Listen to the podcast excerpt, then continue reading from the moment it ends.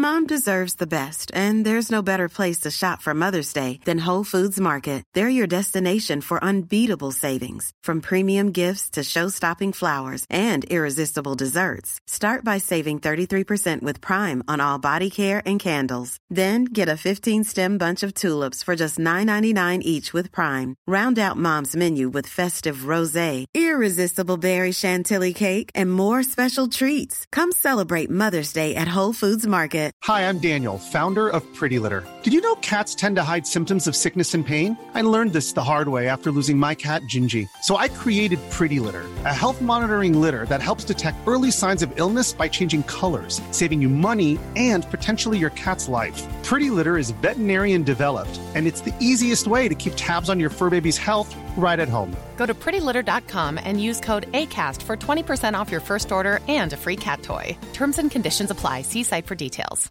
This is Paige, the co-host of Giggly Squad, and I want to tell you about a company that I've been loving, Olive and June. Olive and June gives you everything that you need for a salon quality manicure in one box. And if you break it down, it really comes out to $2 a manicure, which is absolutely insane. It's also so easy to get salon worthy nails at home with Olive and June. The difference between how your nails used to look when you did them yourself and now with the Manny system is a complete game changer. The best thing about Olive and June too is it's a quick dry. Dries in about one minute, lasts for five days, and full coverage in up to one to two coats. Visit oliveandjune.com slash perfectmani20 for 20% off your first system. That's oliveandjune.com slash perfectmani20 for 20% off your first system.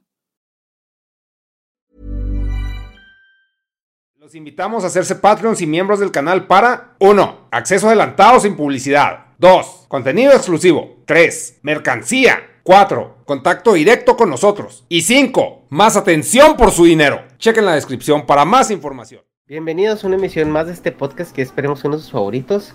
Negas, ¿cómo estás? Hola, buenas noches. Este, muy bien aquí, esperando empezar este evento. Ya a seguirle, ¿no? Y pues este, Dharma, Dharma, ¿cómo estás, Dharma? Hola, muy bien, buenas noches y encantado de estar un día más. Qué gusto, qué gusto tenerte aquí una vez más y de regalo de Reyes a todos los que los que vieron el episodio anterior, pues Dharma ya tiene Twitter. ¿Qué pasó, Dharma? Yo creo que sí se va a caer el mundo, güey. O sea, ya pandemia, variantes Omicron, glitches en tus transmisiones y luego ya con Twitter, güey. ¿Qué, qué está sucediendo? Eh, sí, son, son señales, quien sepa unir los puntos ya se ha hecho una idea de lo que viene, porque yo tengo un timing asquerosamente malo y si yo me echo un Twitter es que las cosas van a venir muy mal. Es que tienes información privilegiada que nosotros no tenemos, Dharma. Entonces, eh, a mí sí me preocupan tus timings, ¿eh? Que dice Dharma, los tiempos de Dios son perfectos. Ándale, ajá. Pero él dice mis tiempos. Sí, pues por eso. Como el tuta. Y pues bueno, chavos, esta es la segunda parte del recuento de los daños. Eh, el, el episodio pasado divagamos un poquito y pues se nos fue, se nos fue el tiempo ahí en como 20 episodios. Entonces ahora vamos a meterle un poquito más eh, calor a la máquina. Y pues nos quedamos, el último episodio que, que comentamos fue el 65, donde fue el regreso de Sofía Rincón. Ya ese episodio fue, fue Dharma satisfaciendo sus, sus dudas al respecto y, y es que quedó muy, muy padre. Pero bueno, el episodio que, que siguió a ese fue con Farid Diek. Este Farid Diek, pues es el hermano de Morris Diek. Eh, ya ha estado un par de veces aquí en el canal. La primera vez que estuvo fue en el podcast que grabamos con Diego, que ahí nos eh, llegó pues de, de invitado sorpresa, ¿no? Y pues la, la, pasamos bien, pero no tan bien. Yo siempre comento que en ese podcast fue un poco agridulce por, por el formato y por el tiempo que no nos dio. En este formato ya llega Farid eh, pues casi dos horas a platicar con nosotros y hablamos de temas del amor, de, de cómo el amor romántico como lo conocemos eh, pues es algo moderno. Realmente antes de, de Shakespeare y esta, re, esta revolución renacentista, el amor era algo completamente utilitario y también se puede decir que el amor es un privilegio, ¿no? Que nos hemos ganado como sociedad más avanzada y más estructurada, porque al momento en que tú ya no dependas de estas relaciones eh, eh, personales arregladas para, para pues sostener un imperio o sostener una familia o un negocio o, una línea, ¿no? De, de, generacional, pues ya el amor se vuelve algo pues más democrático en lo cual tú tienes más injerencia, ¿no? ¿Ustedes qué, qué, qué piensan al respecto? Vas, vas, Dharma. Voy yo, voy yo. Bueno, pues tengo que decir que no estuve en ese podcast, con lo cual no sé muy bien eh, cómo se trató el tema, desde qué punto se abordó. Y me lanzas ahora la piedra como diciendo, bueno, hablamos de esto, ¿qué te parece? No, no, más bien ahí es que, ¿qué, opinas de eso de, del amor, no, no el podcast pues, directamente? No, no, no tengo ni idea, la verdad, no sé si es un lujo actual o es algo que ha habido siempre. Es que no, no lo sé, no lo sé. No, o sea, ni nosotros, güey, estamos mamando, no crees que, que sabemos todo del amor. No, pero no, no, tengo ni idea, claro. Yo desde mi punto de vista, yo diría que toda la vida ha sido así, pero porque así lo percibimos. Y no solo eso, cuando vemos las bodas entre reyes y entre tal, pues uno quiere creer que son por amor y no tanto por, por arreglos económicos o de intereses, ¿no? Que bueno, pues aún hoy sigue dándose en varios países. Pero bueno, yo quiero creer que, que la sensación del amor y el de poder elegir a tu pareja, pues ha estado siempre. A lo mejor soy un poquito iluso, pero me gusta creer eso. De hecho, justo lo, que platicamos en ese podcast es, eh, pues Farid sí se ha metido mucho a, ese tema de manera histórica y antropológica. Y lo que nos comentaba es de que el amor romántico, como lo conocemos, pues viene precisamente de esta época renacentista romántica, ¿no? O sea, de donde, donde antes era, era 100% utilitario, o sea, te vas a casar con esta persona porque, porque así es, porque nos conviene y porque así es. Y también eh, eh llegó Shakespeare, ¿no? Con, esta, con, estas historias y esto donde, donde el enamoramiento y donde tú tienes que buscar a tu pareja y el uno para el otro y el vivieron felices para siempre, ¿no? Cuando se vivían 35 años. Entonces, eh, si conoces a tu pareja a los 18 y te mueres a los 35, pues ya es felices para siempre, ¿no? Pero eh, eh, justamente era lo que, lo que decíamos, ¿no? Que, que a lo mejor, oye, ahorita en nuestra sociedad, actual se ve como una combinación de los dos. O sea, como que la, la, tesis era, te casas porque, porque te casas porque te conviene, o sea, y esta unión es simplemente utilitaria. Y la otra es te casas porque sientes mariposas en el estómago, ¿no? Sin, sin analizar si te conviene o no te conviene, si va al cona o si va, o sea, tú te casas porque te casas, ¿no? Y, y, de, y, de ahí viene pues todo esto teatral, ¿no? Es que es que yo lo amo, mamá. Y luego pues un, malandro, ¿no? Y, y, ahorita como que la evolución a la que estamos llegando es a una síntesis de las dos donde pues sí te, te casas con alguien que te enamora en ciertos aspectos, pero también te pones a analizar su contexto, ¿no? Y empiezas a ver si también te conviene meterte ese contexto. Eh, es un podcast muy interesante eh, si se, abordan como estos puntos. No sé si negas, tú quieras comentar algo al respecto. Pues es que aquí como que, o sea, pues definiendo acá pues el amor romántico, pues es que tristemente, no sé si lo hablamos en, al momento, pues es un pedo de infatuación, o sea, es como, o sea, y la infatuación te dura pues pinche dos años, güey y luego ya se te ceba, güey. O sea, pues si puedes seguir teniendo líbido, pero ya infatuado ya por esa persona no necesariamente es tan fuerte. Entonces, o sea, el amor romántico, si lo basamos así como animales, pues sí está muy inclinado a, pues al sexo y al apareamiento. Y pues supongo que el hecho que dure dos años, si hablamos de eso, que dura Creo que, creo que sí comentamos de que científicamente ya se sabe cuánto dura el enamoramiento, ¿no? Sí, entonces que pues por lo mismo, pues si dura dos años, que es el término, bueno, el tiempo que tengo, que me acuerdo que hablamos, güey, que, que leí, pues es como que el suficiente tiempo para no dejar morir tan culero a la cría por parte del macho. Así que proteja un rato acá la pinche y ya después se va a inseminar otras flores. Pero pues, o sea, sí, el pedo, pues el pedo romántico, pues es que está chido en el sentido, pues cuando eres joven. Porque pues ahí sí te vale madre, porque la puedes cagar diez mil veces, pero pues ya, o sea, pero el pedo es si te preñas y ya te atas a una pinche sociedad donde, pues, está caro todo, güey, todo cuesta un chingo, entonces, pues, no sé. Pero, pues, en conclusión, el amor romántico, pues, ya entre más viejo está así se vuelve más pragmático. sí está rico coger, pero ya con doble condón Ajá. para no cagarlo. Simón. Sí, luego también ya te, te empieza- empiezas a ver los pedos gratis, ¿no? Ya no es tanto el, el hecho de que, ah, es que yo la amo. No, y la familia, güey, tiene un chingo que ver. De hecho, estaba jugando el Red Dead Redemption 2, que es pinche. y Apenas lo empecé. Dije, es que en enero es mi, mi tiempo de.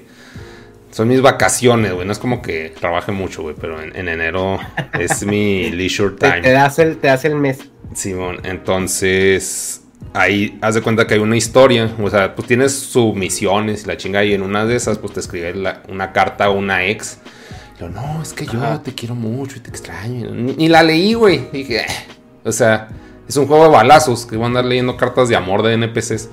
Y luego, pero pues vas a la misión porque te la marca el mapa.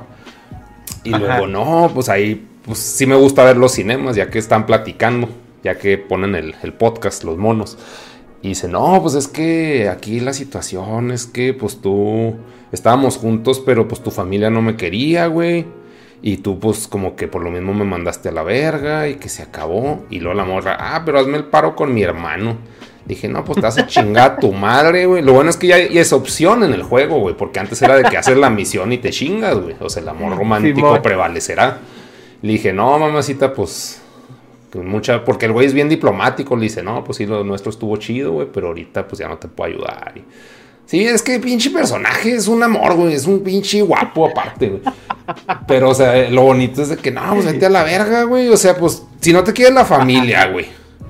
O sea, que vas a estar pinche acá cayéndole bien a la pinche gente, güey. Porque, o sea, no te casas con la persona nomás, te casas con la pinche familia y si está bien Y apegada. ese- es- esa es una frase que yo escuchaba mucho de, sobre todo adolescente, Simón. que decían, es que, es que no te casas con la familia, te casas nomás con la persona. Y yo, cállate el hocico, güey, a huevo te casas con la familia, Ey. a huevo. Sí, o sea, a menos que sea bien desapegado, totototota la familia, güey. Que sea pinche la Voy a salir a punk. otro país, güey. Ajá. Ahí sí, pues. Pues sí, es que bonito. depende, de- de- depende del país. En Estados Unidos entiendo que te casas con la persona y no con la familia. En países donde hay más independencia por parte de los hijos o se emancipan Mm. muchísimo antes, supongo que depende del punto de vista. de- Sí, no, pues país, yo, ¿no? yo hablo desde el punto de vista así mexicanote, güey, porque aquí pues nos vamos de la casa hasta los pinches 30 años a la verga, güey, porque pues, todo está bien caro y de aquí a que sacas un crédito decente. Y eso te vas porque te casas, güey. No te vas porque, ay, tengo ganas de irme, güey. O sea, pero bueno, yo vivo con mi mamá todavía. Ay. sí, güey. No, bien de la verga, ¿no? No, no, no. No, yo vivo, ya vivo solito. Ay, y ahí escuchamos. ahí. putas. No, güey, es más que ya dices, más que, coquita, es que, mijo. Ujú. es que ya no es. Sí, mami, no estoy es, grabando este, mi podcast, mamá, eh. Güey. Es- es- Golpeando, ya mamá, ya te dije que no molestes cuando ando grabando con mis amigos. Son mis proyectos, mami. Pero mami, güey, o sea, no, no- no madre o jefa. Simón, mami. Oye, pero ya, ya es donde cambia la frase de, de yo vivo con mi mamá, a mi mamá vive conmigo. Simón, nada, nada. Pero de todos modos, no, no, no. Cada quien su pinche corral, güey. Cada quien se echa sus pedos aparte. Pero bueno, eso, eso no tiene nada que ver con el amor. Bueno, sí tiene que ver, pero estamos hablando de No amor estamos romántico. hablando de mí.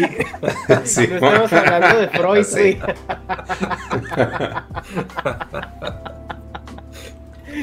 Pero. En fin, eh, lo del amor yo entiendo que los, los dos años es el tiempo necesario para que empiece a generarse un cariño, un apego que no es amor. Cual los dos primeros años eh, tienes, tienes esa sensación, ¿no? Bueno, es lo que dicen, el cerebro está generando esa sensación de amor, de enamoramiento, bla, bla, bla, bla. Y para cuando pase eso, entiendo que ha estipulado la naturaleza que los dos años de rigor son para que pases de me pone cachondo a ya tengo un apego como puede ser de amistad pero con sexo, con lo cual, bueno, mm, ya no está el enamoramiento, pero hay un cariño que hace que sigas con esa persona. No sé si vayan por ahí los tiros, pero... pues, Sí. eso pues yo creo que el tiro primalmente es como decía Negas, ¿no? O sea, que es para que te apares y no dejes Mm. tirada a la, Claro, a claro. la, a la O sea, madre, biológicamente, pero pues lo de socialmente, pues, Ajá. que hice dar Es, es que, es que chance to- todo, res- todo lo que hagamos nosotros sigue respondiendo a un instinto primal, güey. O sea, lo decía Gabo Tuitero, o sea, el tiempo que, tene- que tenemos nosotros, que ha avanzado la sociedad, no es lo suficientemente largo como para que evolucionemos hacia esa dirección. entonces nosotros seguimos siendo los mismos Homo sapiens, güey, que estaban cazando mamuts. Simplemente, o sea, eh, eh, en, genéticamente. nuestra función química, en nuestra función este de supervivencia, somos exactamente lo mismo, simplemente organizados, ¿no? O sea, estructuramos como esos bloques del pensamiento que antes nos harían eh, reaccionar de una manera bastante animal o bastante mm. orientada a nuestros instintos. Simplemente la sociedad lo que hace es, es acomodar esos pensamientos y, organizarlos, ¿no? Y, es parte de lo, que, de lo que nos ha hecho progresar hasta donde estemos, ¿no? El que no estemos también este, eh, apareándonos y cogiéndonos con cuanta gente nos topemos, que era lo que, pues, lo que se hacía antes.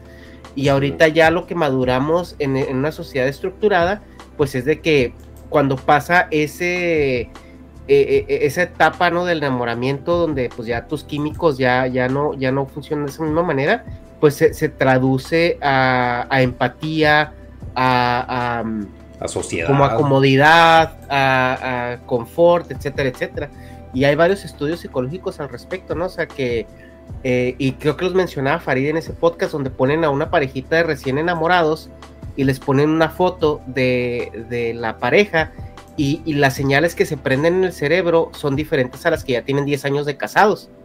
o sea, en la, en la parejita joven se prendían las señales pues, de pasión, de, de las, la adrenalina, la excitación, etcétera, etcétera. No se subía las palpitaciones cardíacas, eh, todo, ¿no? Y, y, en las parejas ya maduras era una sensación de empatía, de confort, de calidez, de, de como familiaridad también. Entonces, o sea, es, es es muy interesante ese tema porque pues sí, el amor romántico reduce mucho a estas relaciones eh, de pareja a, situaciones pasionales, más que nada, ¿no? Sí, está, está, profundo el tema, tanto que ya duramos chingo aquí hablando de eso. Sí, next. No sé. Next, tenemos 10 minutos en El caso es que estuvo... Pues sí chido, ¿no? Es que el pedo no es que, o sea, sí son 10 minutos, pero son como 400 podcasts.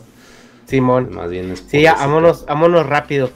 Eh, pues véanlo, está muy padre ese podcast. Farid, eh, eh, platiqué con él en, persona en Tijuana en noviembre, cuando vino a dar una conferencia con Diego, y quedó pendiente porque el vato también está muy metido en la tanatología. Entonces estaría, estaría chido eh, quedar con él. Tanatología es la, la, la psicología de la, de la muerte, güey.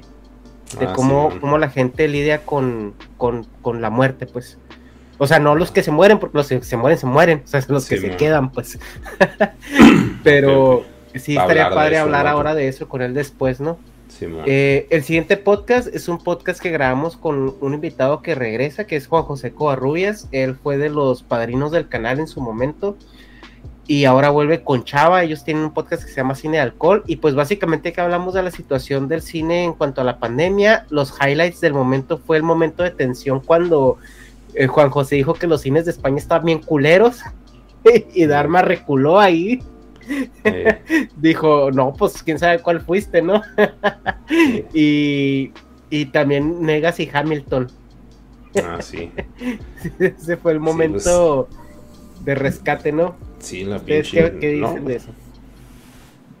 Está bien culera Hamilton, güey. para mamadores, güey. Es que de hecho está bien pirata, güey. Porque hablando de, de Hamilton y el amor, güey te creas, no, pues un pinche perfil de Tinder que vi alguna vez, güey. Decía, no, me gustan mucho, pues, las artes y la chingada, que teatro y la chingada. Y, o sea, pues, Hamilton, pues, es una obra de teatro, ¿no? Entonces, o sea, como que el, pedo del teatro todavía es un pinche para mí. Bueno, lo percibo así que la sociedad lo ve como algo, oh, artístico, la chingada. Siendo que, pues, para mí es igual de artístico. Bueno, no igual, güey, pero pues también es artístico estar haciendo estas pendejadas, güey. O, otras que también, pues que requieren ensayo, o que a pesar de tener edición, pues como que para mí son mejores productos, güey. Pero al mismo tiempo son productos. Pero como que es algo muy pinche respetado, mamá, el, teatro, güey. No sé, a mí me caga el teatro, güey, me caga. Porque, pues. Es que el teatro lo han vuelto como pretencioso, ¿no crees tú? Sí, güey. O sea, no, pues, no sé si lo volvieron o ya. O, o, o sea, los cristos son los cristianos, güey. O sea, es pinches güeyes que consumen teatro, y que lo hacen, no, acá se pedestalean solos, así en su pinche Simón. escalón.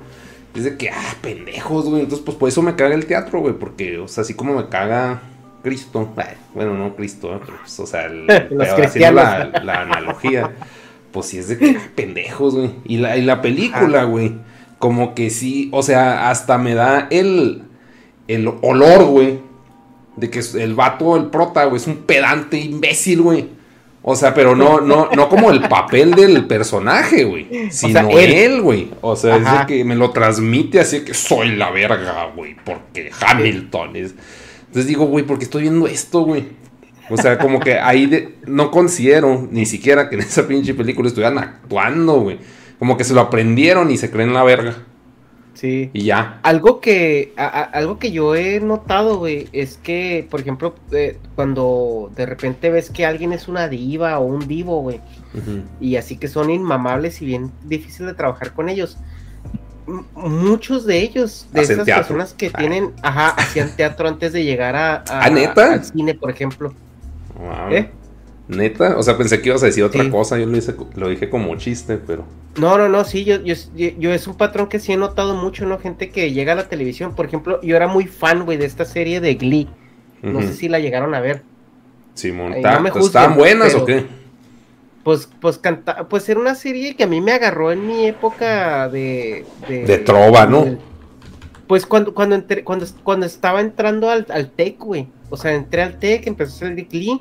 Y a mí me gustaba mucho cantar, entonces sí, eh, como que se juntaban las cosas de la- las, la- de las niñas de la prepa y luego las morras también buenas también en la serie. Simón, sí, y, pues es que y eso estaba chido y era música y todo el pedo, ¿no? Y pues la protagonista, güey, la Lea Michelle, pues ya después, güey, salió de que era una hija de perra, güey, pero así, pero culera, güey, mierda de persona, güey. Mierda de persona. Pero talentosísima, cantaba toda madre y pues se actuaba chido y la chingada. Te vas a, a leer como su, su background y la morra viene de Broadway. Ah, pues y no desde niña.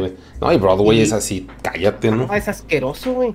Sí, mucha competencia y sí, como que sí los, yo creo que sí los han de hacer tragar un chingo de mierda, güey. Así Sí, sí, como que llegas a eso, ¿no? Así a comerte palas de mierda, güey, de los otros. Hasta que ya te vuelves una mierda tú. Ajá, Este, es como, es lo de Sí, de es Broadway, Birdman. Birdman. La película de Eh, Birdman o como. De Michael Keaton. La- No, no sé, güey. ¿No la viste, Birdman? Sí vi, sí vi Birdman, pero no sé, o sea, ¿a qué te refieres? O sea, que es O sea una que obra si de eso teatro. es Broadway. O sea, dentro del contexto de la película de Birdman. ¿Es Broadway Ah, o no? eh, sí, sí, sí, sí, Ah, ya, ya, ya, ya me ubiqué. Eso. Sí, Ok. Sí, No, pues nomás. son este, todas las, donde se supone que está el teatro, ¿no? Acá bien cabrón. Simón. Bueno, pues ahí como que se ven mamones, pero no a los niveles tan ridículos como los que percibo yo, güey. Bueno, pues igual están actuando, ¿eh? Michael No, y sí son, güey. No, no, sí, sí son mamones, güey. Pero se me hace que es el medio, el que también los, como que los curte a que sean de esa manera. O sea, y, y, pues es un medio viciado, ¿no? Es también como, como Hollywood, güey, de que pues se cogían a todas las protagonistas, pues que era Sí, así man. como Televisa, güey. O sea, Sí, como que todo que mundo, todo mundo sabe que eso sucede. Ahora que esté bien, no decimos Es que está bien, güey. Pero tú, pero todos sabemos a lo, o sea, ¿Qué pasa, a lo que vas, ¿no? Sí. Sí, pues de hecho, ¿qué te iba a decir? Como en el Tec de Monterrey, pues el teatro ya nada que ver con el pinche podcast otra vez. Este, el, los que estaban en teatro, güey. Así pinche, no, yo soy de cultura, güey. De a la verga, güey, con pinche el cultura, güey. Sí, güey, o sea, pues, o- sea, sí estoy de acuerdo el que yo soy un pinche se mete con las viejas, güey. Simón, No, o es sea, que yo he pues, estudiado el, el método Stanislavski y ese tipo de cosas. ¿no? Bueno, y la neta, pues sí, no, no sé. Pero ese ya es mi hate al teatro. Y al mismo tiempo, pues a Hamilton, güey. Pinche película, la odio. Darme algo que tengas que decir de los cines en España.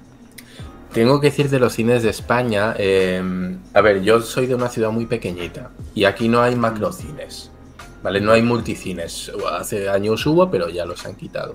Entonces tenemos cines que tienen muy pocas salas y que son muy pequeñitas. Entonces, no es el primer comentario que escucho respecto a los cines españoles, así que yo entiendo que, pues que tienes razón, tiene su motivo. Yo he estado en cines mexicanos también y la verdad es que eh, los que he estado han sido, bueno, pues muy parecidos a los macrocines que yo he visto aquí en España, que como repito no hay en mi ciudad.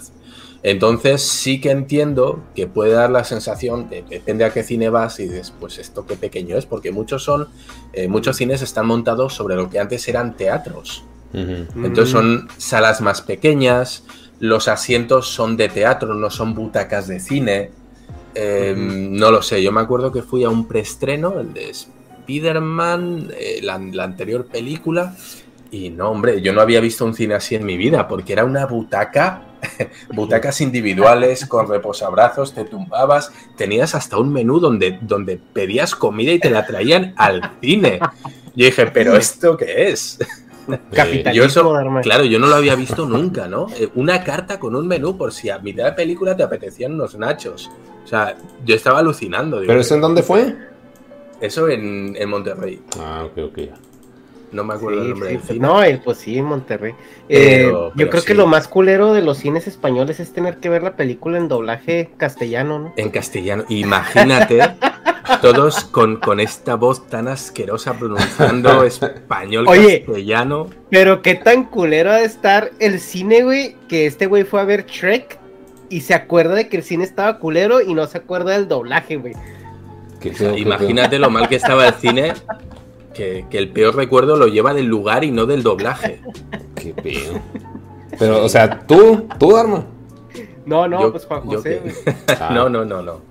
Ah, ya, ya. se me fue el pedo horrible. Así que sí entiendo, visto lo visto, que haya gente que, que opine que los cines de España pues son de peor calidad. Mm. Pues sí. Eh, bueno, pasamos al siguiente podcast. El siguiente podcast fue con una invitada. Para los que dicen que no tenemos representación femenina, pues vino una invitada y geek. Este, Geeksterilia. Pues hablamos de la cultura geek, cómo ha evolucionado, cómo hemos visto nosotros los cambios en, en cuanto a la apertura, ¿no? Que ha tenido ya lo que es el, lo geek y lo nerd al mainstream. Ella siendo de frontera, pues no vivió el bullying que a lo mejor pudimos haber vivido los que vivíamos en Chihuahua, ¿verdad? Que si leías cómics eras rarito. Eh, pues este podcast simplemente fue, fue una plática de eso. También nos dijo que los burritos más chidos estaban en el barrio donde te matan, ahí en Juárez, lo cual no vamos a comprobar nunca. Viviremos con esa leyenda. No, deja tú, güey. Luego, o sea, nos dice eso y luego vive acá en una cerrada bien fresona. sí, qué pinches sillas de, madera de verdad, güey. Que pesan un chingo. Madera y, acero, güey. Y, no las sillas de Coca-Cola y Sprite que hay en todos los sitios. Que tenemos nosotros. De esas que si te raspas con ellas te da tétano, ¿no? Simón.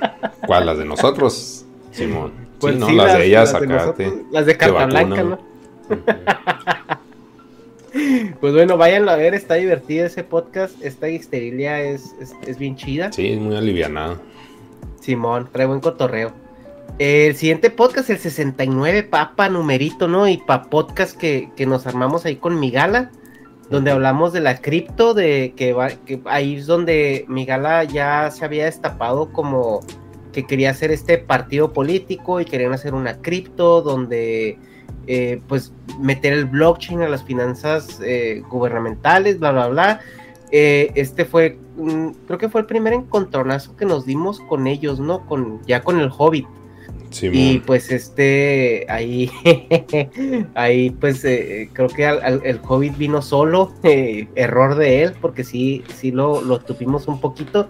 No, no lo tupimos, o sea, no lo agarramos a madrazos como la gente dice, simplemente creo que lo cuestionamos, ¿no? o sea, le, hicimos las, le hicimos las preguntas incómodas.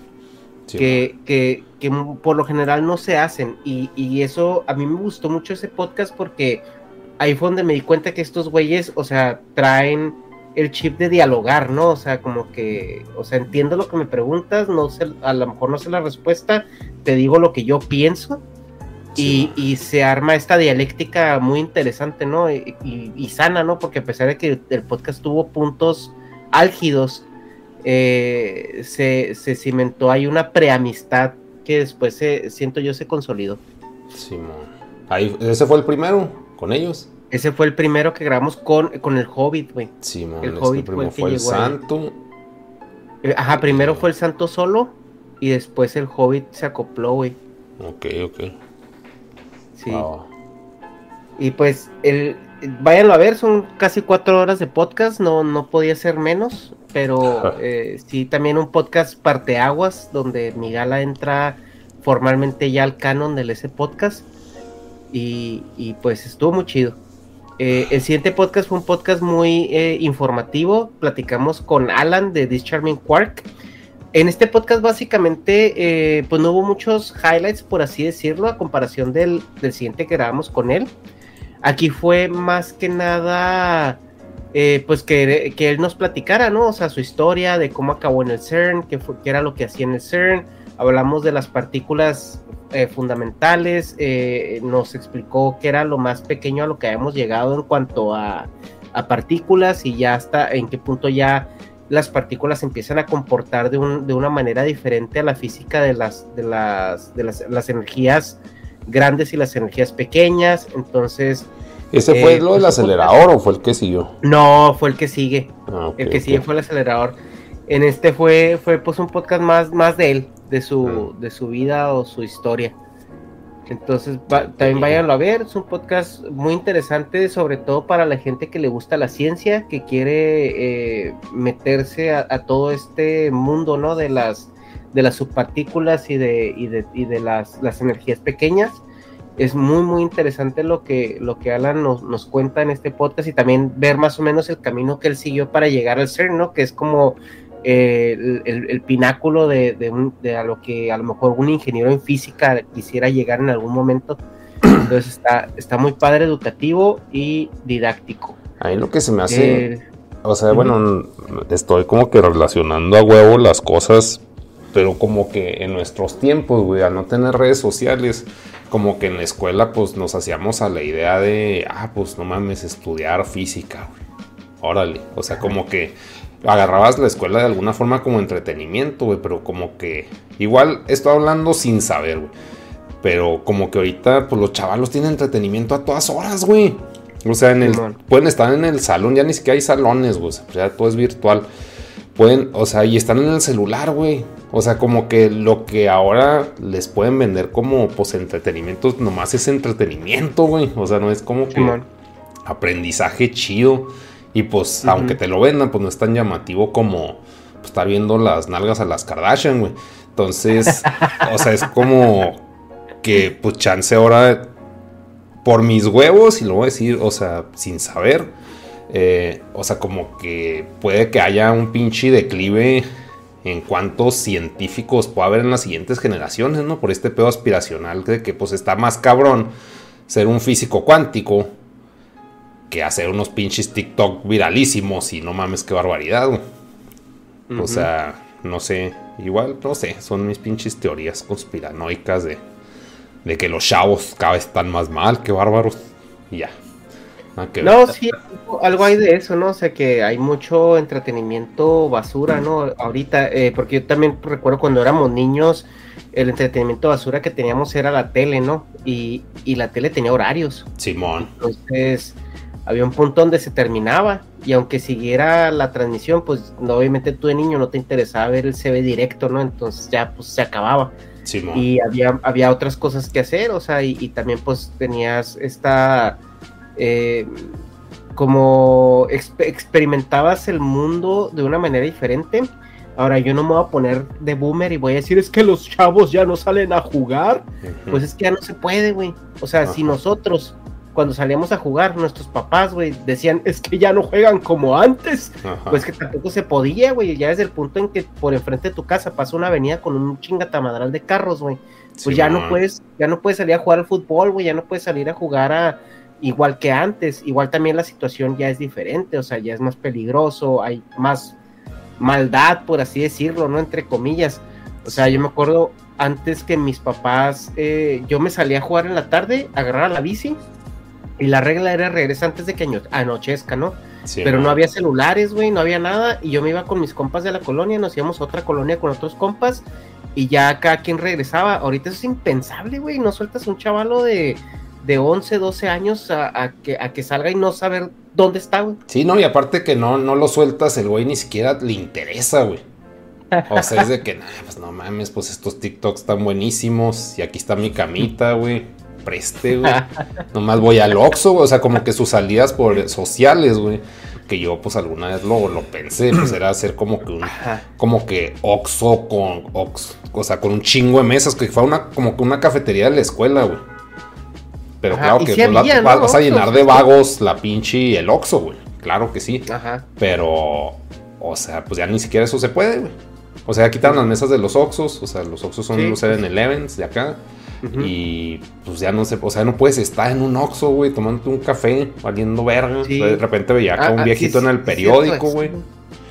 Y ya no, o sea, es de que llegas, compras y a la verga va, güey. O sea, Simón. porque el aire Sí. te mata, güey. O sea, ya, ya la gente no es la mala, güey, ahora es el aire, güey. Pero O las mesas de los Oxxos no las quitaron desde antes por lo mismo, ¿no? Que se llenaba de vagos.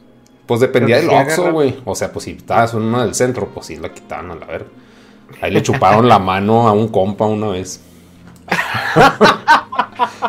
Estuvo muy desagradable. Pero Ay, güey. Pues sí. ese bra- chi brain fart de, de los chavos de ahora, ¿no? Ajá. Dharma, ¿tú qué, qué recuerdas que hacías de niño que ya no puedes hacer hoy? Y no por la edad, sino por. Ajá, Pues sino no por- lo sé, no lo sé. Yo tengo la sensación de que un chaval de hoy en día puede hacer lo mismo que hacíamos nosotros. Sí es verdad que hay menos espacios silvestres, porque la ciudad pues, va ganando terreno y pues los parques cada vez son más pequeños, cada vez hay menos árboles y más eh, columpios y este suelo como de goma para que los niños no se hagan daño, al menos aquí en España. Sí. Y Ajá. está todo como mucho más cercado, ¿no? Van, van convirtiendo. Es como decir, antes teníamos reservas naturales para los animales y ahora tenemos zoológicos, ¿no? Es Sí, decir, ¿no? Sigue habiendo animales, siguen estando, pero están muchísimo más acotados. Pero Mm. yo tengo la sensación de que un niño puede seguir haciendo lo que hacía antes. Pero, o sea, como a la- Dime, dime. el punto es así como que el interés que tiene el niño. Ah, por supuesto, le interesa. Sigue habiendo niños en los parques, pero en vez de en los columpios o jugando, lo que hacen es estar sentados mirando los teléfonos. Es Sí, lo que hacen. Eh, respecto a la sensación de peligro que puede haber, yo no creo que la sociedad sea más mala a día de hoy. Creo que hay una hipersensibilización hacia, ay, cuidado, ay, te van a engañar, te van a raptar, te van a no sé qué. No sé, a mí no me da la sensación de que hay más gente mala. Eh, no, hay más conciencia sobre que puede pasar cosas. Sí. Pero no sé, no, no creo que el porcentaje de criminales haya aumentado. No tengo esa sensación. Eh, Ay, pues welcome to la, to la TAM. Este, también algo, algo que eh, también yo me he dado cuenta, pero no sé si es un fenómeno propiamente de Estados Unidos. Es que yo recuerdo que antes tú agarrabas una bola o una pelota o agarrabas un, una, un, un bat y una, y una pelota de béisbol y hacías tu campo de juegos en donde sea, ¿no? En el llano. Y aquí, y aquí, al menos en Estados Unidos, como que a los niños, si van a jugar béisbol, los llevan al lugar donde es para jugar béisbol y los llevan así con su uniforme, con su equipo, o sea, como que es todo o nada, ¿no? O sea, ya no sé si... Pero si pues es que también esta- vives en el varo, güey. O sea, Pues, eh, pues sí, pero eh, por ejemplo, igual es, no sé si es algo que eh, es ya un poco más generalizado por, por Estados Unidos o también en México se vea eso, ¿no? Es que ya si los niños van a jugar béisbol, van ya estas ligas, este, eh, donde el papá vive a través de los niños, ¿no? sí, pues no, Yo no supongo que está, que está delimitado por la geografía de la ciudad. Sí, lo que decía, si antes teníamos en el extrarradio, en las zonas más alejadas del núcleo urbano, teníamos terraplenes donde podías montarte un campo de fútbol, de béisbol, de lo que fuera. A día de hoy se ha ido construyendo, se ha ido construyendo y cada vez es más difícil encontrar esos terrenos vírgenes o baldíos donde los niños pueden irse con las bicis, hacer el cabra y no pasa nada, ¿no? Entonces, pues bueno, al final nos quedamos sin espacios para ello. Ok. Pues sí. Sí, aquí sí está bien diferente cada contexto de, de nosotros, ¿sabes? Pues. Porque Sí, ni siquiera sí, tengo idea de, de España. O sea, sí no lo estás contando, Arma, pero. Como que en mi cabeza veo Japón. Desde que dijiste el, el suelo ese de goma para los niños. Como que me imaginé un parque japonés, no sé. Sí, sí, ese, ese es el estilo. Entonces, pues bueno, no lo sé. Aquí, por lo menos donde yo vivo, la orografía es muy montañosa y no hay muchos sitios, no hay muchas explanadas o muchas zonas eh, llanas donde, donde, bueno, pues poder tener eh, kilómetros y kilómetros de nada, ¿no? Entonces, en cuanto hay un poquito de hueco, se construye un edificio, un centro comercial, un parking, un tal, y al final, pues eso es ir echando a, bueno, pues a los chavales o a gente que se ubica en esas zonas deconstruidas o sin construir, no sé. Mm, ok, va, va, pues bueno, qué triste. Eh, el siguiente podcast, chavos, los de los 20 mil. Llegamos a los 20 mil suscriptores, ¿qué pedo? Hace eh, seis pues, Muchas gracias aquí. Muchas gracias a los chavos. Eh, llegamos pues que en junio. Y pues de ahí por, por todo hacemos fiesta, güey, no mames. ¿Eh? Que por todo hacemos fiesta. ¿Qué tiene? Porque ese, ese se trató de lo mismo que este, ¿no? Este, no deberíamos haber retomado desde aquí, güey, ¿o no? no, pero ese, ese, no se trató de los. ¿De los podcasts previos? Creo que no, güey. No, no, estábamos este, hablando de otras, de otras cosas. Ah, bueno. Ahora, ¿por qué los 20.000 fue un highlight para mí? Porque yo desde que empecé el canal, eh, mi meta era llegar a los 20.000. Era como mi, así el, a lo que yo aspiraba con este canal. ¿Por qué? Dicen ustedes. Eh, pues porque en mi burbuja de podcast que yo veía en ese entonces, ya para hacer como un podcast entre comillas consolidado dentro de todos los que había, eh, como que esa era la marca, ¿no? O sea, como que si ya tenías 20 mil, ya la gente te empezaba a voltear a ver, ya como que no eras un güey que andaba ahí nomás este, pateando el balón, o sea, ya, ya, ya más o menos tenías un, una, algo que te respaldaba, ¿no?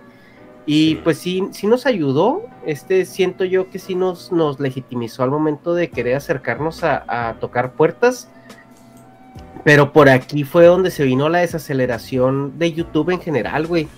Que fue por ahí por julio, agosto, donde como que algo cambió en el algoritmo y, pues valió verga, así como el crecimiento que traíamos.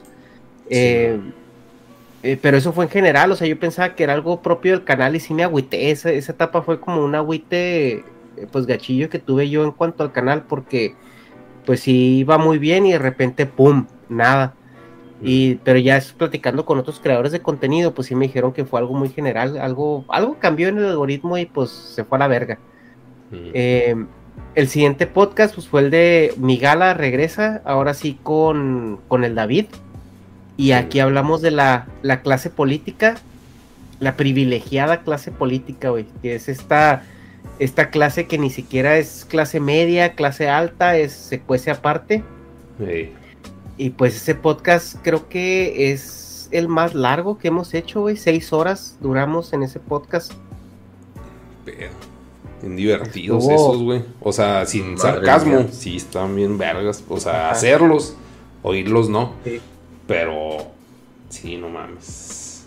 Sí, pues por lo general ahí, a veces, aunque no me ponga pedo, me pongo pedo con tanto pinche divague que tiramos. Es que mi gala siempre es agradable, güey.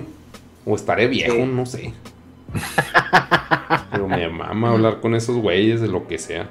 Con el santo, o sea, bueno, sí, sí me entona, pero como que sí está más inclinado a la política. Pero bueno, ese güey nunca habla de política con nosotros. No. Extrañamente ahí no, no hablamos. Bueno, no, se fue tan pasquín, ¿no? Así de. No, este no fue tan pasquín, fue más bien. Eh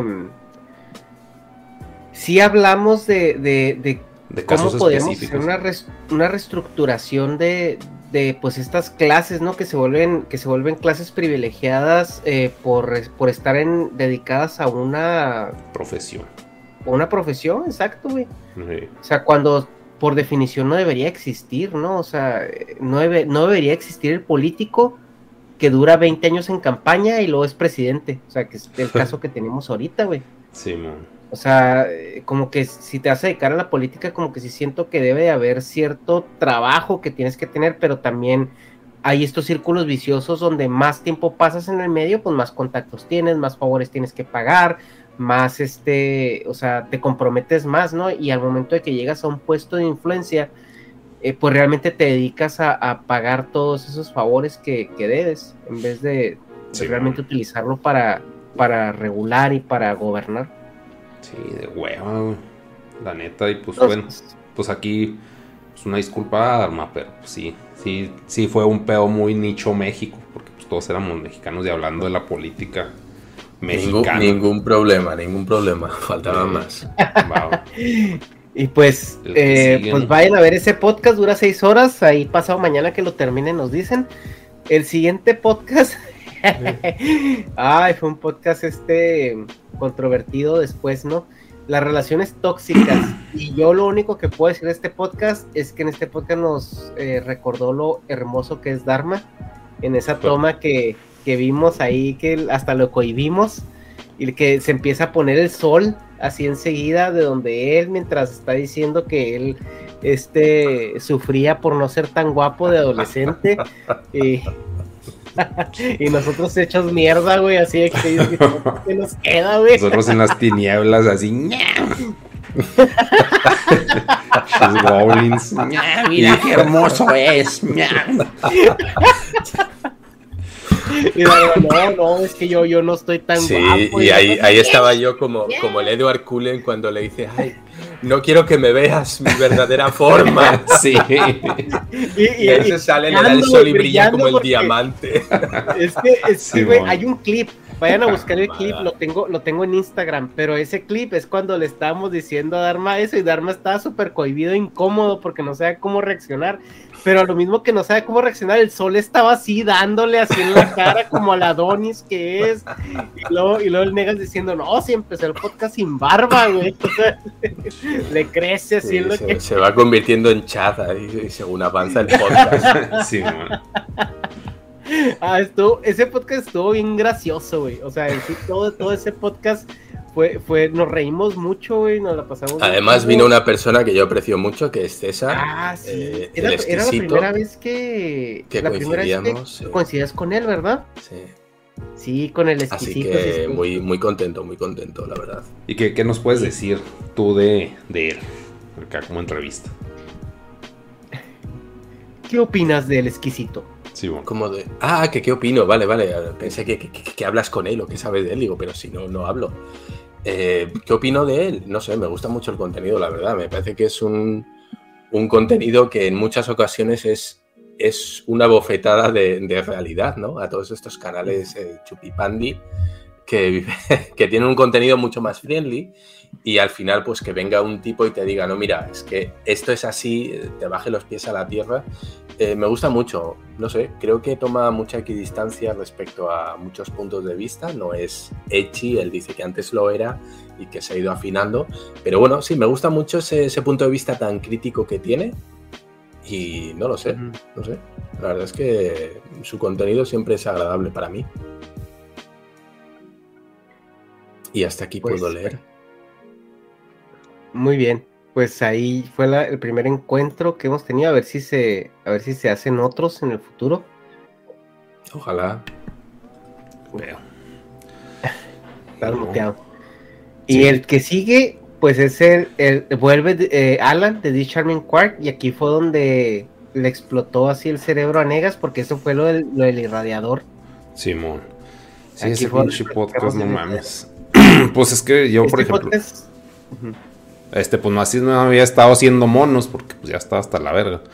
A la fecha, ¿va? Pero como que en ese fue de que, güey, ¿qué es lo único que puedo hacer para esparcir la palabra, güey? Pues monos, güey. Hice los monos de, del irradiador y que le puse, no, pues este mensaje es solo para tiburones. Y todos los pinches pobres muertos de hambre. ¡Ey! ¡Ey! ¿Por qué? Si, güey, ni vas a hacer ni verga, güey. Estás mamando, güey. Chi madre, güey. Igual no debía haber dicho nada, ¿eh? pero, o sea, el punto era, pues, era un video para inversionistas. Ajá. Pero así bien ofendidos. ¡Ay! Pues si yo, yo iba a contribuir. Sí, te a la verga, güey. Chi gente mamadora, güey. El caso es quejarse, güey. Pinches Ajá. viejas, güey. Bueno, le voy a decir viejas, ¿no? Es que es una frase que dice el- uno de mis monos. El caso es quejarse, pinches viejas. Pero sí, pues sí, sí fue muy inspirador ver, bueno, que mencionó lo que podría hacer esa madre y sí. Sí, todo lo demás, ni, siquiera sé de qué hablamos, güey. O sea, como que en ese momento sí. Me quería salir como vieja loca a gritar, güey. O sea, y sí lo hice, güey. Pues le, le hablé a un compa y le caí a su casa así, no mames. No sé si le caí en ese momento, pero sí. Sí, estuvo muy chido. Sí, sí me acuerdo que sí fue un highlight muy grande para ti, güey. Te reventó la Matrix ese, ese proyecto. Pero este, ese podcast está muy padre en general. Eso, eso que comenta Negas fue casi al final del podcast, ya cuando estábamos como respondiendo preguntas de los superchats y todo. Y el, tema giró alrededor de que si la ciencia es enemiga de la filosofía, ¿no? Y, hablábamos de precisamente esta relación que debería de tener la filosofía con la ciencia para poder encaminar todos estos avances tecnológicos hacia una hacia una dirección pues más eh, empática con, con, las personas, ¿no? Porque ahorita estamos viendo que la ciencia está al servicio del capitalismo y el capitalismo ahorita la agenda que trae es productividad. Entonces ya es como que todo el avance científico está siendo aplicado a hacernos hiperproductivos y a reducir costos y, y, toda esta parte, ¿no? Entonces sí como que sentimos que hay un divorcio muy interesante entre entre la cuestión filosófica, que es la que debe de, de, armonizarnos en, en, en, la, sociedad, y, y, la, y, el, y el canal de avance científico. Entonces, sí es algo pues que, investigamos ahí, platicamos, también propusimos la pregunta, esta pregunta legendaria, ¿no? Que se propone en todos lados, que si las matemáticas se descubren o se inventan. Entonces, también ahí hablamos un poquito al respecto. Eh, estaba, estuvo muy padre, muy padre. Sí, estuvo chido. Y luego, pues antes, no, pues es que, ah, el, otro es que hablamos de un cómic, entonces, o sea, estamos viendo los de ah, invitados nomás, ¿no? Es que yo estoy viendo el, playlist del ese podcast de que son los Ah, sí, cierto, es que ese es el ese club, perdón. Ajá. Eh, pues los, los, del ese club me han mandado mensajes, güey, que quieren quieren más, más podcast de esos, güey. A ver si un día nos, nos juntamos. Ah, pues con Víctor quedamos, güey, de que íbamos a hacer uno. Simón. Sí, A ver si le mando mensaje y lo retomamos y hacemos el de Doomsday Clock. Ah, que, es la, que, es el crossover de Watchmen con DC. Mm. Y, y, hacemos, hacemos un ese club de, de, ese, pero sí están padres. A mí me gustan mucho porque pues es, hacemos cosas que nos gustan, güey, ahí, eh, que es ñoñar. sí. Nos gusta un poquito, sí, la verdad. va, va, va. Eh, el siguiente podcast, güey, que grabamos el episodio 75 es con Club Ni Entiendo, eh, un muy buen amigo de Negas que también a mí me cayó muy bien. Y pues hablamos del Nintendo, güey, nuestra infancia, cómo, cómo entraron los videojuegos a nuestra, a nuestra vida, ¿no? Y, por qué Nintendo fue el, el, monopolio por excelencia en su momento, ¿no? Que ya hay, hay muchos análisis en internet de que hablan del, del ascenso y la caída de Nintendo, ¿no? Pero ustedes qué recuerdan de los videojuegos de su infancia? ¿Sí empezaron con Nintendo todos? ¿Tu arma? No, yo no. Eh, no y sí, espera, tengo que pensar. Yo, yo no tenía, yo no tuve consola ni, ni maquinita ni nada de eso hasta los 13 años, me parece. No tuve ninguna consola. Lo que sí tenía era un PC. Tenía un Windows, Windows 95. Em, entonces, sí, sí recuerdo haber, haber jugado a juegos de PC, al Doom 2, eh, juegos de disquete, ¿no? Tenía el, el Curse of Encantia, el Monkey Island, ese tipo de juegos sí los tenía. Eh, Indiana Jones, que eran la mayoría de juegos eh, de point and click, ¿no? De aventura gráfica. Y esos son los que yo jugaba. Hasta que tuve los 13, me compré la Game Boy. y con 14, 15 ya llegó la PlayStation, pero yo no he tenido ese, ese camino de Sega o Nintendo, ¿no? Que son los que mm. estaban en, en aquel momento. Sí. Entonces tú eras PC Gamer, fíjate, Dharma era PC Gamer before it was cool. Oye, aquí yo tengo una duda muy profunda, güey. Este, ¿cuál es el videojuego favorito de Dharma? Ya sea por entrañable o por casi. Em, el Final Fantasy VII. No mames, ¿y el remake ¿Sí lo jugaste? No. ¿Cómo? Es que no, no tengo Play 5. No tengo la PlayStation. Sí, pues hay que juntar mejor para eso, güey. No tengo PlayStation Pro. Y, no sé si está para el PC, la verdad. Que me imagino que. No, es, nada más para Play. Nada más para consola. Play 4, ¿eh? Play 4 lo puedes jugar. Pues no, no, no tengo ni la 4 ni la 5. Entonces, No mames, a huevo que y está además- pa' PC, güey. Déjame la busco, güey. y el pedo de que lo pongan por, por capítulos, que te lo trocen y te lo den en pedacitos, la verdad no me hace mucha gracia.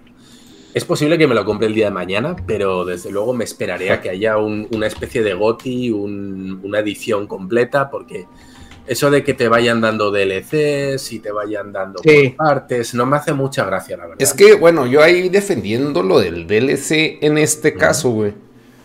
Es que, o sea, comparando gráficamente y el equipo de trabajo, el equipo artístico, güey, Sí. todo ese pedo, o sea, viendo el juego, pues es como, pues no mames, es un chingazo, tototote jale.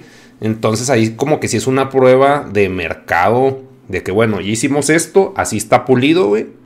¿Van o no van, güey? ¿Van a apoyar el, el proyecto o no? Y lo no, pues que sí, pues les va a ir otro pedazo, pero o sea, ya esas sabiendas de cómo va a estar. O sea, no va a ser un Resident Evil 2 remake y luego el 3, que está bien cortito, sino Ya que... está disponible para PC, güey. Sí, pero eso es, eso es como si yo te pago, mira, te pago 5 euros Ajá. o 200 pesos y ahí le voy probando al juego. Si no me Sí, gusta, hasta aquí te pago. Porque me pareció una mierda y ya no lo quiero. Ah, Simón. Ahí si me gusta te lo, te lo pago todo. No, eso no vale. Tú compras el producto completo. Y yo no estoy en contra de los DLC, eh, ojo.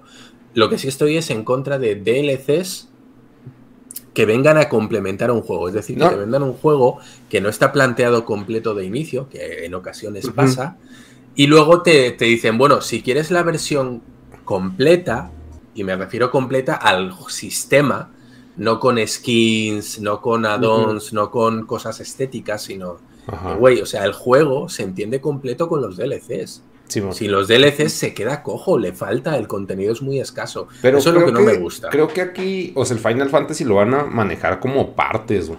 O sea, no son DLCs. Sí, la primera parte, hasta donde partes. yo sé, es. O sea, ese ya está de- acabado, de ya te lo vendieron, güey. Hasta ahí. Entonces, como tú dices, tú vas a comprar un compilado de esas partes. Pero pues es que la neta, sí sé que el Final Fantasy, yo no lo jugué porque tenía la, la pobreza en el, en el Play 1, güey. De que no tenía la pinche tarjeta de memoria, güey. Entonces, si cambiabas de disco, ya se acabó, güey. O sea, era muy probable que Ah, se no trabara, güey. Sí, ese era un problema muy grande. No, y en un juego como Final Fantasy VII no podías jugar sin tarjeta de Sí, memoria, güey. un no, era de que, pues, juegas horas todo. horas. Me podía aprender un chingo lo del principio y después no sabía ni qué verga, güey. O sea, pero sí sé que, que era un juegazo, güey. Y en historia estaba así bien pinche profundísima. No Sí, sé, güey. O sea, sí se me hizo un salto muy cabrón de los primeros Final Fantasy que... O sea, a pesar de que ahorita podemos ver el 7 como que se ve pitero, güey. Comparado con todos los previos, sí fue un quítense a la verga, güey. Claro, o sea, sí cambió de pasar todo. de, de píxeles a polígonos. Sí. Era, era un cambio de. Porque ahora. Y la perspectiva, güey, la cámara. Los cambios. Claro, ahora los cambios son que sea Y las animaciones más, más todo, píxeles, más píxeles, más, Sí, más realismo, más realismo. Es que entonces era de jugar con una pegatina a jugar con un muñeco que tenía volumen. O sea, era una cosa totalmente loca, ¿no? No, y acuérdate de los videos, güey, cuando, cuando sacabas los, Las los cinemáticas. y todo eso. Bueno, que te ponían los, los videos que te explicaban historia y luego que te ponían también los videos de, de incluso de, de- de en batalla cuando lanzabas un Las, las algo así. invocaciones, todo eso. Sí, no, claro. no, no, no estaba. En ese entonces sí, sí Pues, estaba muy, muy, muy. Te voy a decir, en esa época que fue para mí un descubrimiento total, porque hasta entonces jugaba con disquetes, eran juegos bastante primitivos, vamos a decir, pero en esa época yo me vicié al, a- al Final 7, estaba el Warcraft 2 en aquel entonces y el Broken Sword 2. Esos, esos tres juegos yo me acuerdo que para la época era, bueno, bueno, el, el- bueno, el, el top 3 para mí. Sí. Ok. Pero entonces, a ver, ahí se me fue el pedo. Una disculpa por estarme sirviendo. ¿Cuáles eran No. los otros dos? El Warcraft 2 Ah, ok. el Simón. Broken Sword. de estrategia y el, el Broken Sword. Y el Broken Sword, el 1 y el 2 ahí andaba. Pero bueno, era que este era de aventura gráfica. ¿Es cómo se llaman? MMROPG. MMRPG. Eh, no era como el StarCraft, pero con Warcraft. Simón. Es como el. eh, como el Age of Empires. Civilization, ¿no? Age Simón. of Empires, ese rollo, sí, exacto. Ah, ok. O sea, el WoW tu base. 3 también cambió todo, ¿va? Eso es, también hubo un cambio, pero es, es ese pedo de tú tienes tu base, recopilas recursos y luego vas a destruir la base del enemigo. Básicamente. Así que sí, sí. Esos tres. Pues al 100. ¿Tú negas de, de Chavito? No, pues quién sabe. Pues es que. Pues bueno, en tu caso sí es Metroid, ¿no? Sí, mi Bueno. juego que más marcó fue Metroid, güey. Sí, no. Yo sí era. me- Ocarina of Time, como a todos. Sí, pinche Karina. Y, y luego el, el Ego Raptor, güey, lo desmadra, güey. Y tiene tanta razón, güey. Pero pues para el momento sí fue así un Sí. cambio de historia, así bien cabrón. Para lo que manejaba Es que- Nintendo, porque existía un Final Sí, Fantasy. Ajá. Pero Es que, o sea, el Ocarina of Time fue un hito por el momento en el que llegó y lo que te proponía, güey. Obviamente, o sea, pues eso no quiere decir que sea, que sea lo mejor que existió en el mundo, ¿no? O sea, igual si ahorita tú lo vuelves a jugar, pues ya no te parece tan, tan chido, ¿no? Como, como lo recuerdas. Pero, Sí. pues sí, en su momento sí exploraba algo que yo no había visto en otro juego, güey. Al menos. Sí, no, a mí es que sí, no sé. O sea, sí era un juego muy repetitivo. Bueno, no sé. El caso es que de, de juegos favoritos, el, el, el Zelda de Super, Ah, el Link to the Past. Simón, ese Juegazo, ¿eh? Juegazo. Sí. y luego Sí, el sí. Yo lo jugué ya de grande ese, pero sí juegas. y luego el, el Mega Man X, güey. Y el Mega Man X, neta, o sea, pues de niño no lo apreciaba, pero la música te a la verga, güey. O sea, Y el diseño, güey, de todo. Sí, no, Los sí está- colores, todo. Sí, pues lo que me llamó la atención es que era Mega Man cool, güey. O sea, antes era un- como que un niñito cabezón. Iba disparando acá, la, la, la. Y después era que soy el güey, el- el güey, soy John Connor hecho robot. Este, vete a la verga, güey. Está bien guapo el pinche mono ese. Pero esos dos, y luego, no, es que ustedes no están metidos en el pedo de GTA, güey. Pero no mames, deliciosos, güey, los GTAs. El, el GTA No, a mí- 3, el San El Andreas, San Andreas, güey. No, el San Andreas. juegazo, güey. De hecho, pues hasta lo volví a jugar, no el remaster, sino el, el anterior es la misma. normalito. Nomás está pues, pseudo pulido. O sea, no tengo pedo con eso. Eh, Pero es que Rockstar neta sí se mama, güey. Sí están locos esos güeyes. Y ahorita que estoy jugando, pinche publicidad acá, ya tardía, el Red Dead 2, güey. Pinche juegazo, güey. O sea, si agarra a Kratos y le dice, quítate, puta. O sea, como que no, güey, no, no, no puedes comparar. Pero no sé, es que es, es muy cabrón. Muy, muy cabrón. Pero el, el Red Dead Redemption 1, ese no me gustó tanto. Y ahorita me puse a ver comparativas. Dije, pues a ver, a ver, ¿qué pasó? Porque no me gustó ese.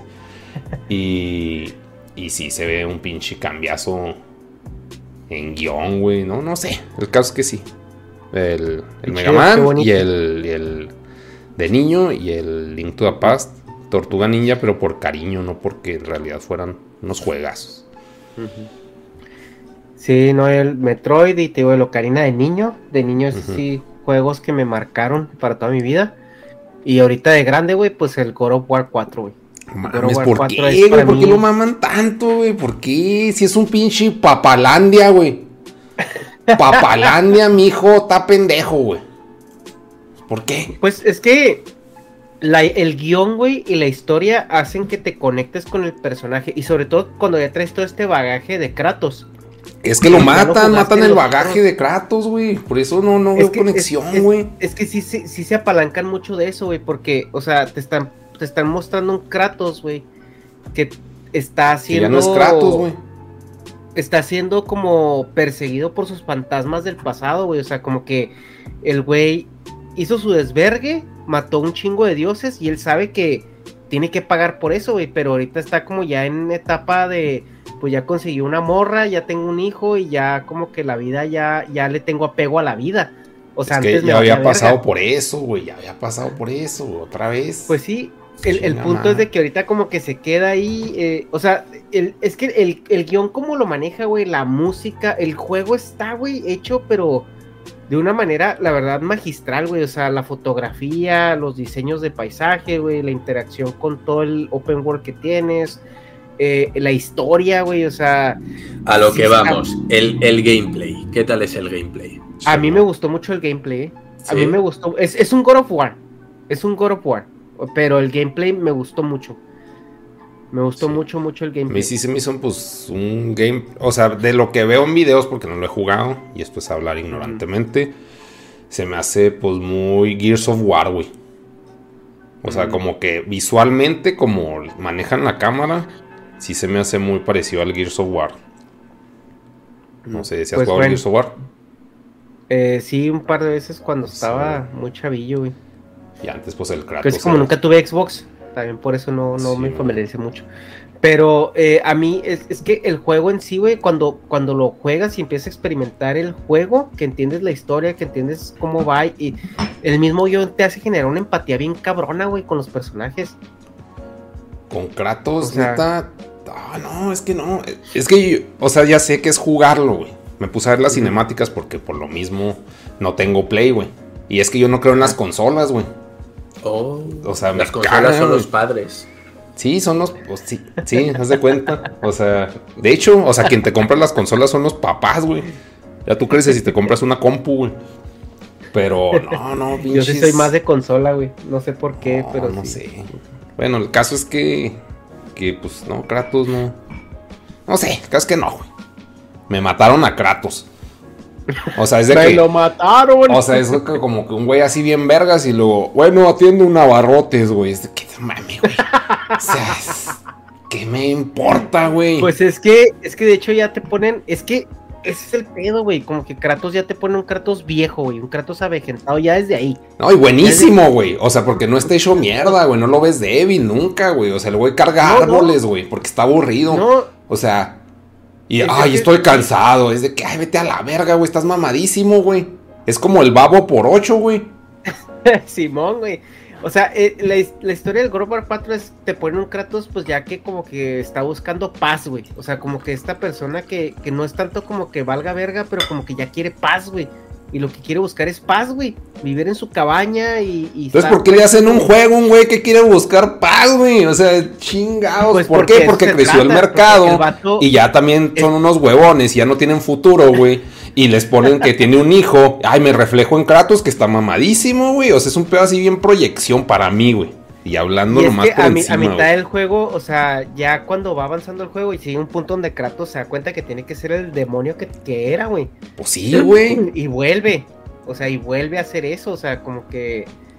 eh, Es, es que es, es- es una pinche película interactiva, güey. Simón. Sí, estoy Eso de es, acuerdo eso de es el eso. God of War. Sí. Es una película interactiva.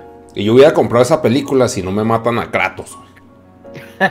O sea, les hubieran puesto a Juan el güey con hijo. La historia de güey que era bien tranquilo y se hizo malo a vergazos. Órale. Pero, no ten en Kratos, cuenta que güey. este, este es un punto de partida de muchísimas películas de acción de los 80, ¿eh? El veterano de guerra retirado que vive tan tranquilo en el bosque y de repente pues le vienen a buscar, ¿no? Sus enemigos del pasado. Es la de Y él, Taken. no, pues, La de Taken. Simón. es la de Taken, es la de John Wick, es la de Comando, Ya, es la de Ajá, Stallone. O sea, hemos visto, es la de. ¿Cómo es? Eh, Duro de, eh, Die Hard, la de Duro de Matar. Es el vato, eh, el quinto elemento, el vato que ya está retirado, que ya dice, mira, yo no quiero Sí. meterme en mierdas, pero las mierdas le vienen y tiene que sacar a la, a la bestia que lleva dentro, ¿no? Simón. que nunca más, Sí. eh, que prometió no volver a sacarlo nunca más. pero, Ajá, pues, ahí justo. está. Es, es, es, es exactamente ese puto guion de Hollywood que hemos visto Ajá. mil veces en las películas de acción. Así Ajá. que, si esa es la historia, a mí me la vende. a mí me la vende. No he jugado, no he jugado, pero esa premisa a mí me sirve porque es una premisa que he comprado en un montón de películas de, de acción. No sé. Simón. Sí, y todo muy basado en la mitología nórdica. Ves ahí a Freya con, con, el, con Baldur, el hijo, y ves la relación tóxica que tienen ahí casi freudiana. Este, está, está- a mí me gustó mucho, güey. Me gustó mucho, es- si lo pueden jugar, jueguenlo. Eh, Nega, si lo puedes jugar, yo te recomendaría que lo jugaras. Eh, Sí, sí, pues cuando salga para PC, güey, con pero- todo gusto. O sea, Pero nunca. pues ahí está muy bien hecho el juego, güey. Ahora sí, pasando al siguiente podcast, ya avanzándole. Eh, Sony Meriwether, güey, Merry Christmas, nos visitó, güey. Ahí nos habló de, de lo que era ser cosplayer y, y- y todo eso. Y también pues sí nos contó hay algo returbio que le pasó y que le filtraron unas fotos cuando era menor de edad y todo eso y eso pues habla mucho del, del de este abuso que que pues se vive estos nuevos tipos de abuso, ¿no? Que salen y se viven ahorita eh, con medios tecnológicos diferentes o este tipo de acoso y, a mí sí se pues sí te deja pensando, ¿no? Muchas cosas de, de, cómo puedes pues dañar a una persona con un clic, ¿no? De, a un clic de distancia, como dijeron.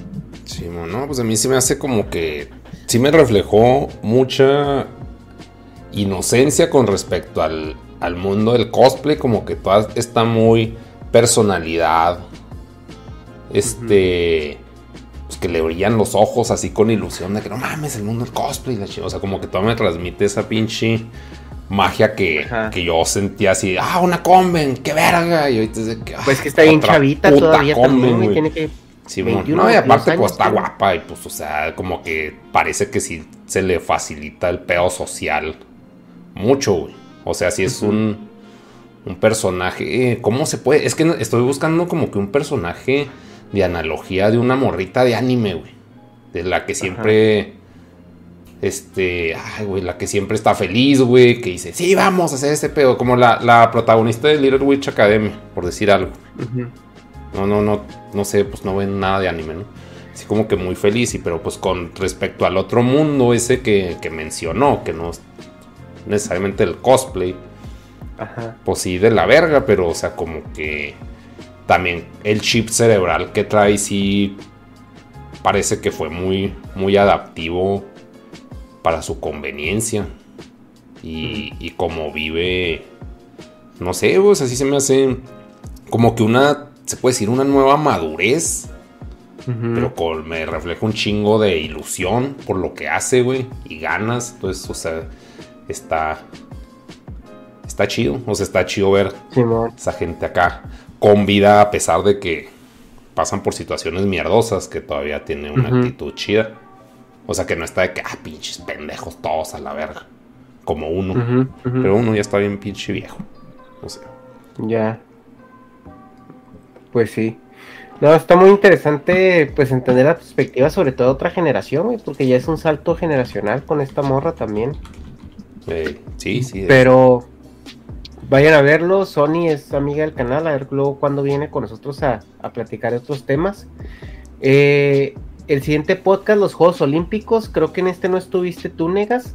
Oh. Eh, hablamos, Darme y yo, pues de los Juegos Olímpicos de Tokio, ¿no? Que venían ya así de por sí muy accidentados. Eh, y, criticamos mucho que cuando fueron la clausura de los Ríos de Janeiro, eh, Tokio eh, llegó y se nos presentó como los Juegos Olímpicos de los otakus, ¿no? Sí. Nos dijeron que los Pokémones iban a estar ahí, que Goku iba a ser el embajador, que esto y aquello, y a la hora de la hora terminó siendo una ceremonia de hueva de cultura japonesa que a nadie le interesa, güey. O sea, para nosotros la cultura japonesa es el anime y los otakus, ¿no? Sí, y nos vendieron esta, esta cuestión samurayo de... Sí, sí, muy solemne, güey. Así como que... Como que el que hizo esa campaña, el que hizo ese anuncio publicitario o ese tráiler, no vio la película. Entonces sí, sí es de que. Ándale. No mames, va a estar bien verga. Y luego. Me dijeron, no, tú haz, lo que sea para venderlo y luego ya nosotros haremos lo que se nos ponga la punta al nabo, ¿no? Simón. Que nada tenga que ver con lo que tú has anunciado. que ahí se especuló mucho, ¿no? Porque creo que Nintendo retiró licencias. Eh, creo, por ahí escuché, no sé.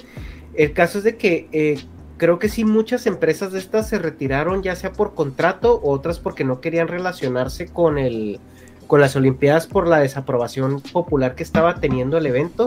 Simón. y, pero también más que nada porque si, si no iban a sacar nada de dinero, güey. Porque no fueron Olimpiadas sin público. Entonces, todo lo que se esperaba de derrama económica eh, para, para el evento, que eran lo que iban a pagar estas licencias de Toei, de Nintendo, de, todas estas empresas que se iban a promocionar y que iban a usar la imagen de los personajes, pues ese dinero ya no, no iba a existir, ¿no? ¿Sabes? Ahora que estoy pensando analógicamente, que digo, qué pendejos, güey. O sea, pero igual yo soy pendejo así, parado en, nada. Este, pues qué mecos, güey, porque como nadie hace nada, güey, y te están dando una oportunidad de que, güey, entrar a las Olimpiadas y decir, no, pues como ahorita nadie está haciendo nada, ahorita Toei va a entrar al medio digital bien cabrón. Y acuérdate de Goku, Goku no te abandona, güey, es como Rexona, entonces, o sea, como que se pudieron haber ido ahí de que, güey, pues no hay nadie que apoye este pedo. Nosotros sí, pero no, no porque queramos que, la, que esté lleno de gente, sino porque sabemos que la gente consume esto. Y nosotros estamos con ustedes.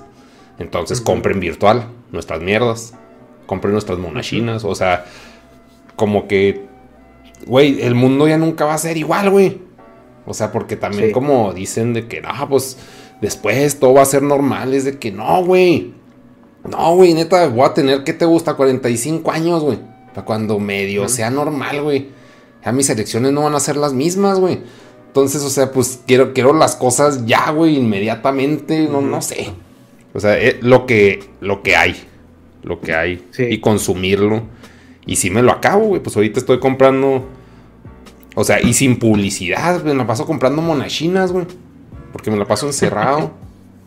Pero bueno, Sí, sí. ustedes hablen de las Olimpiadas, ya. Ya me de, No, con pues las yo marcas. creo que ahí, más allá de la situación eh, política as- alrededor de estos Juegos Olímpicos, creo que eh, lo más eh, mediático que fue estas Olimpiadas fue, fíjate, unas Olimpiadas en medio de una pandemia, güey, con Ajá. desaprobación popular. La primera vez en no sé cuántos años que se tenían que posponer un evento de estos. Y lo más mediático fueron atletas que se retiraron a media, a media competencia por salud mental, porque Sí, están muy estresados. Y el primer atleta trans, güey, que entró a estas Olimpiadas. Sí, pues Que Yo, yo nunca me enteré de eso. Por, o sea, bueno, sí me enteré, güey, pero no le di tanta importancia más bien. O sea, igual y sí tienes razón en lo que estás diciendo que fue lo más mediático. Pero para mí lo más importante fue el skate, güey. No Ah, sé, también Pero para mí, güey. Pero Sí, dices sí. que son disciplinas que entran y van a salir, ¿no? O sea, que no siempre van a estar. aparentemente el skate se queda, güey. Se queda el skate para, para las siguientes Olimpiadas. Se van otras disciplinas como el, el levantamiento de pesas. Ya no va a ser deporte olímpico. Y creo que otros, otros dos deportes ya, ya se van de, de las Olimpiadas. La alterofilia ya no va a ser. Ya no es- deporte ya no va a ser. olímpico. Ya no vende, ya no venden los Porque- mamados. Porque creo que estaban teniendo problemas con mucho dopaje. O sea, y algo que no estaban controlando. Entonces Mm. dijeron, ¿saben qué? Pues mejor ahí la dejamos. Mm, yo tengo otra teoría. Y es que estamos, vamos a quitar los deportes de fuerza, donde la diferencia. Ya sé dónde vas. Ya sé dónde donde vas. la diferencia es muy grande y vamos a meter eh, nuevas disciplinas donde el físico no es tan importante como la agilidad, la habilidad u Ajá. otro, otro tipo de temas. Fíjate, ahí, ahí os dejo la, ahí os dejo la píldora. Sí, Pues eh, sí, creo que sí va a estar muy cabrón eso, güey, porque, bueno, volviendo al tema que Dar me está proponiendo, eh, pues tuvimos una atleta trans en precisamente alterofilia, ¿no? Este, esta chica eh, con arroba al final, porque no sé, para no, que no se ofenda a nadie, eh, eh, era un, levan- un levantador de pesas masculino que se dedicó al deporte, pues, treinta y tantos años de su vida. Y eh, cuando tenía 35 dijo, ¿saben qué? Soy mujer, me identifico como mujer se hizo el, el cambio de sexo, no sé hasta qué punto, eh, y empezó a competir en, en- en competencias eh, femeniles, levantando pesas, y ya siendo una mujer trans de 36, 37 años, pues estaba batiendo récords mundiales a donde iba, ¿no? Oye, Eh, perdón, compitiendo uh. con, con mujeres de de veintitantos años, y Perdón. pues eso, ajá, No, perdón, nomás un paréntesis, nada que ver. O sea, sigue- vas a seguir hablando de lo que estás hablando. El God of War Sí. sale en 5 días en Steam. Y ya. Entonces sí lo voy a jugar, güey. Ya. Mm. Volviendo a lo de la, la morra esta trans. Muy bien, sí, juégalo. Bueno, pues volviendo a esto, más bien eh, lo, lo importante es, sí, el paréntesis así para, pa- pa- para que no se salga de contexto, ¿no? Así como el Jordan Peterson que cada vez que habla, habla con un chingo de muletillas y cosas así para que no lo, no lo clipen. Eh, pero eh, yo creo que lo interesante aquí es todas estas, es- estas preguntas que levantan, ¿no? El, el- el que haya atletas trans ya en, eh, en deportes tan oficiales como unas Olimpiadas, ¿no? Porque empieza a abrirse una puerta que no, no sabemos si aún estamos listos para abrirla de esa manera, tan, tan, tan abierta como se está haciendo. y, y el, en caso en el despropósito que puede haber hacia las deportistas mujeres, ¿no? Porque vemos también que, sobre todo en Estados Unidos, hay mucho de esta incursión de, atletas trans en, deportes y siempre es del lado eh, de mujeres trans. O sea, nunca es, nunca es del otro lado, nunca ves hombres trans compitiendo en, en deportes masculinos. Y hay una, yo vi un video de un caso de, de una velocista trans que pues les estaba poniendo una chinga a todas sus compañeras, o sea, estaba batiendo todos los récords y, y veías los, las competencias oficiales en su misma categoría, en su mismo todo, y güey, era imposible, o sea, era una, era una diferencia abismal, ¿no? Oye, pero, las, muchachas... Es que estén vergas para mandar la verga a todos esos pinches colados oportunistas. Que una, de, así como es, los califican por peso, por estatura, por cosas físicas así, nivel de testosterona, güey. Y ahí. Es que sí los. Es que sí, sí, les hacen estudios, güey. No, sí, pero, o sea, que fuera categoría de que nivel de testosterona de 800, mil. Entonces ya ahí vas a ver a puro pinche Broly, güey. O sea, no vas a ver a un, un Todes ahí metido porque no le alcanza la testosterona. Es, es, que ese es el problema, güey, porque por ejemplo estas personas cuando compiten traen niveles de, de testosterona en rango. De hecho, hubo una velocista mujer eh, que tenía. Resultó que tenía gónadas, güey, pero ella no sabía. O sea, y estaba produciendo mucha testosterona y era una velocista, pero mujer, güey. O sea, le abrías ahí, le levantabas el tamal y era, era mujer, güey. Pero tenía niveles de testosterona muy altos. Entonces, la, como que la querían descalificar, pero pues no podían porque era mujer, güey. y cuando le hicieron estudios, creo que resultó que la morra tenía testículos, también tenía testículos, pero adentro, güey. o sea, como que se medio formaron cuando estaba como decidiéndose el sexo. Pues los tenía. Y al último, al último salió mujer, güey. Pero tenía como gónadas, o sea, protogónadas, que estaban produciendo un nivel de testosterona, pues mucho más alto que el, que el de una mujer promedio. Pero por eso te digo, raros, ¿no? o sea, no, sí, pues, pero por, lo mismo te digo que, o sea, así como categoría testosterona de 800 mil. O sea. Sí, pero para, para contestar ahora sí es, ese, comentario que estás proponiendo. Es que a estas personas se les hacen análisis hormonales. O sea, este, este, este velocista eh, y, la pesista esta que fue a los, a los Juegos Olímpicos van en, en niveles de testosterona que son de mujer. El problema es de que no importa cómo llegues a esos niveles de testosterona, es el camino, o sea, porque obviamente que la testosterona no, te afecta nomás en el momento, o sea, te afecta en un desarrollo. Entonces, si tú ya viviste 20, 30 años eh, eh, con, niveles hormonales de hombre o de mujer, pues obviamente tu constitución física, tu constitución de fuerza y todo esto va a ser diferente a, a otra persona que vivió esos mismos 20 años de desarrollo con otros niveles hormonales y, ese, esa es la cuestión, es el problema. O sea, que a, pesar de que tu masa muscular eh, se vea este, afectada por tus niveles de testosterona, a pesar de que a lo mejor tu, tus niveles hormonales ya sean como los de una mujer cisgénero, eh, tu construcción física, tu, tamaño de órganos, tu tamaño de hombros, tu tamaño de espalda, tu tamaño de, el, grosor de tus huesos es diferente. Es más fuerza, tus ligamentos son más fuertes.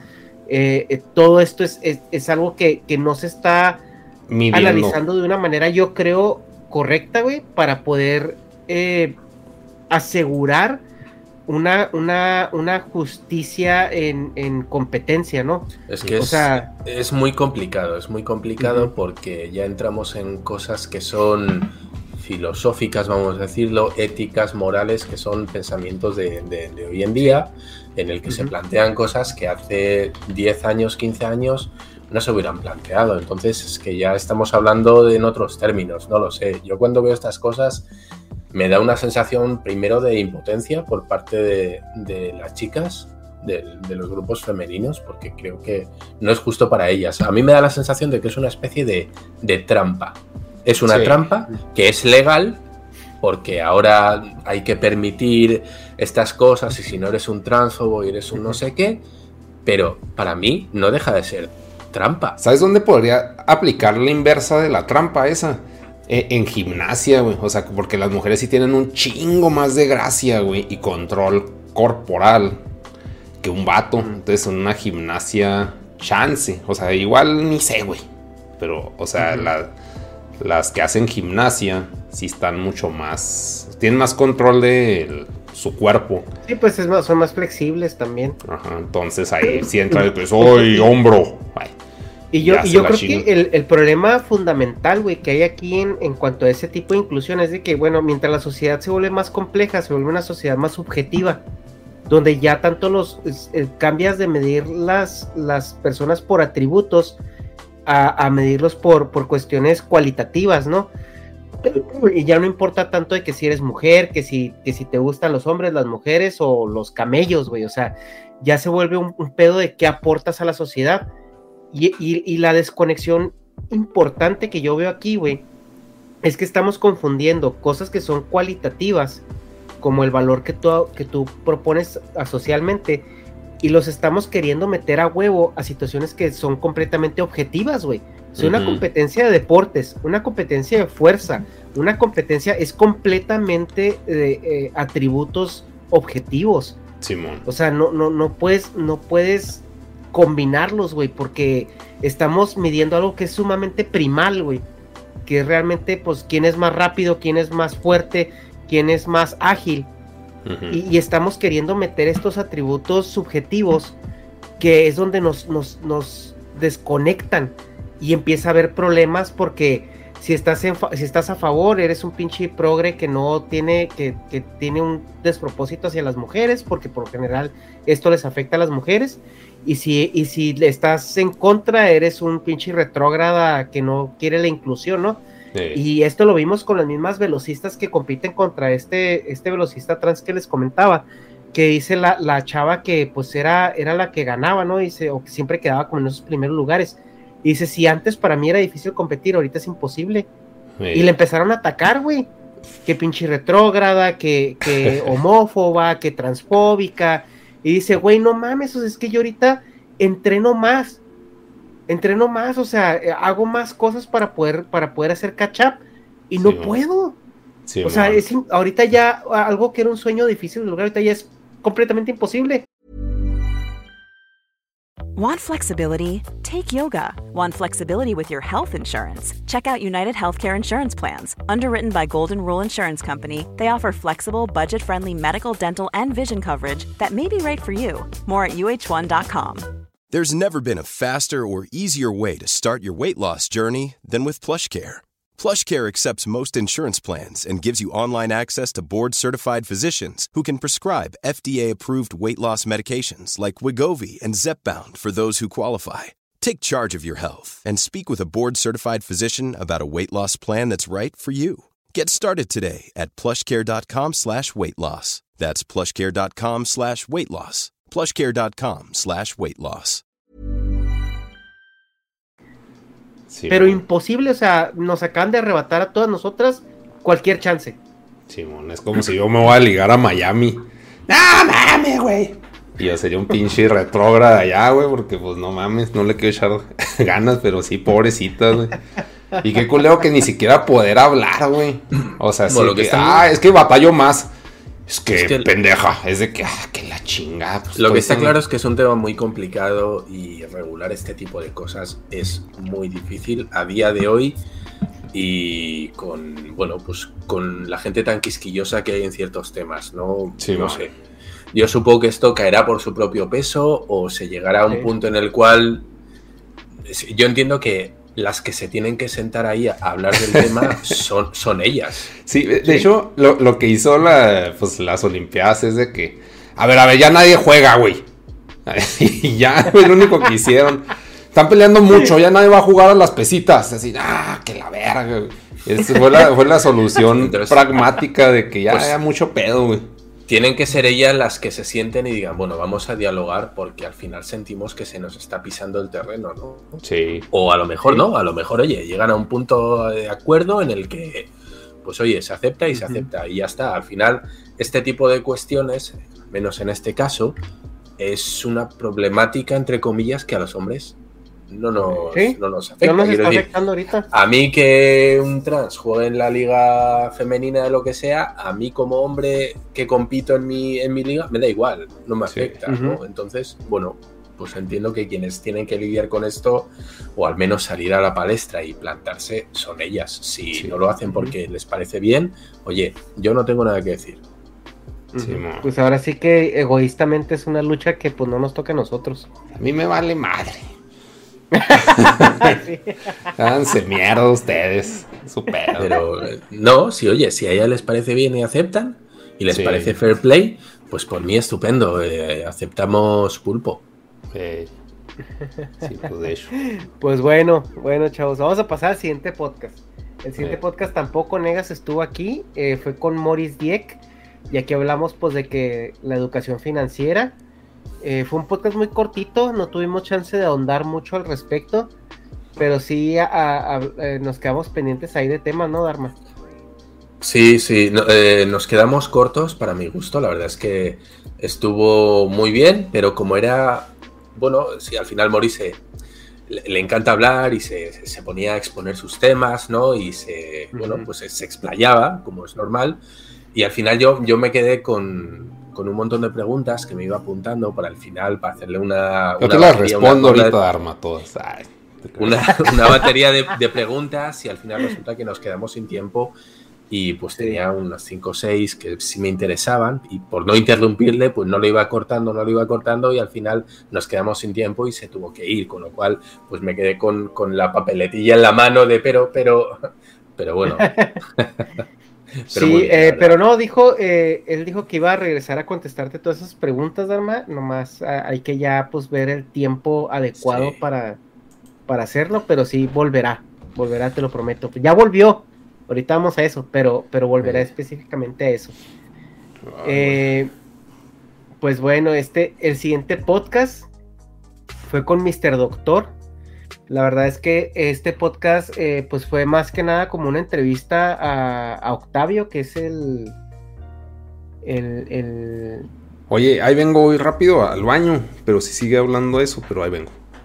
ok. Eh, eh, Octavio es, es un, es un doctor que pues eh, empezó sus redes sociales y ahorita acaba de llegar al millón de suscriptores en YouTube. Wow. es, es, es una persona, eh, pues que eh, él, él comenta, ¿no? Que le gustaba mucho el teatro, le gustaba mucho la actuación, él, él es homosexual, entonces como que siempre tuvo esta parte, ¿no? Dentro de él y también nos habla que pues él tuvo un, un- trauma al respecto que siempre lo impulsó a, a ser pues el, el más ñoño, el más como a, resaltar como para de alguna manera llegar a términos, ¿no? Con, con lo que él en, en su momento, pues en México vivimos en una sociedad donde todavía no acepta muy bien este tipo de diversidad. Entonces sí me imagino que a lo mejor él sí tuvo esta parte un poco tóxica al respecto. Y ahorita él está viviendo el sueño, ¿no? Se ve una persona que se ve muy animada, muy, muy alegre, muy proactiva y que pues ahorita está viviendo el sueño con, con su canal de YouTube.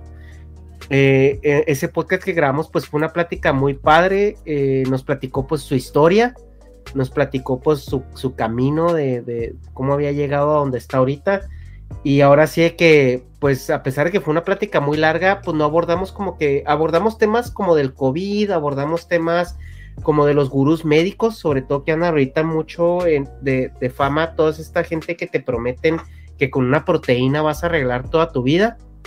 Entonces sí, tocamos ese tema de, de qué señales necesitamos estar nosotros al pendiente de lo que de lo que los, los gurús estos eh, eh, autonombrados eh, genios de, de la vida te, te proponen como para las solución- soluciones mágicas sobre todo, ¿no?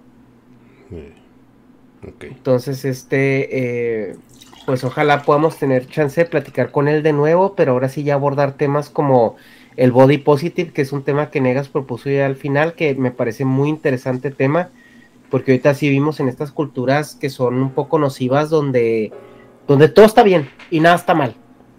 O sea, y, y- y es algo, es algo muy decadente porque hay cosas como comentaba yo ahorita, socialmente hemos avanzado de una manera, pero nuestra, nuestra constitución evolutiva sigue siendo igual.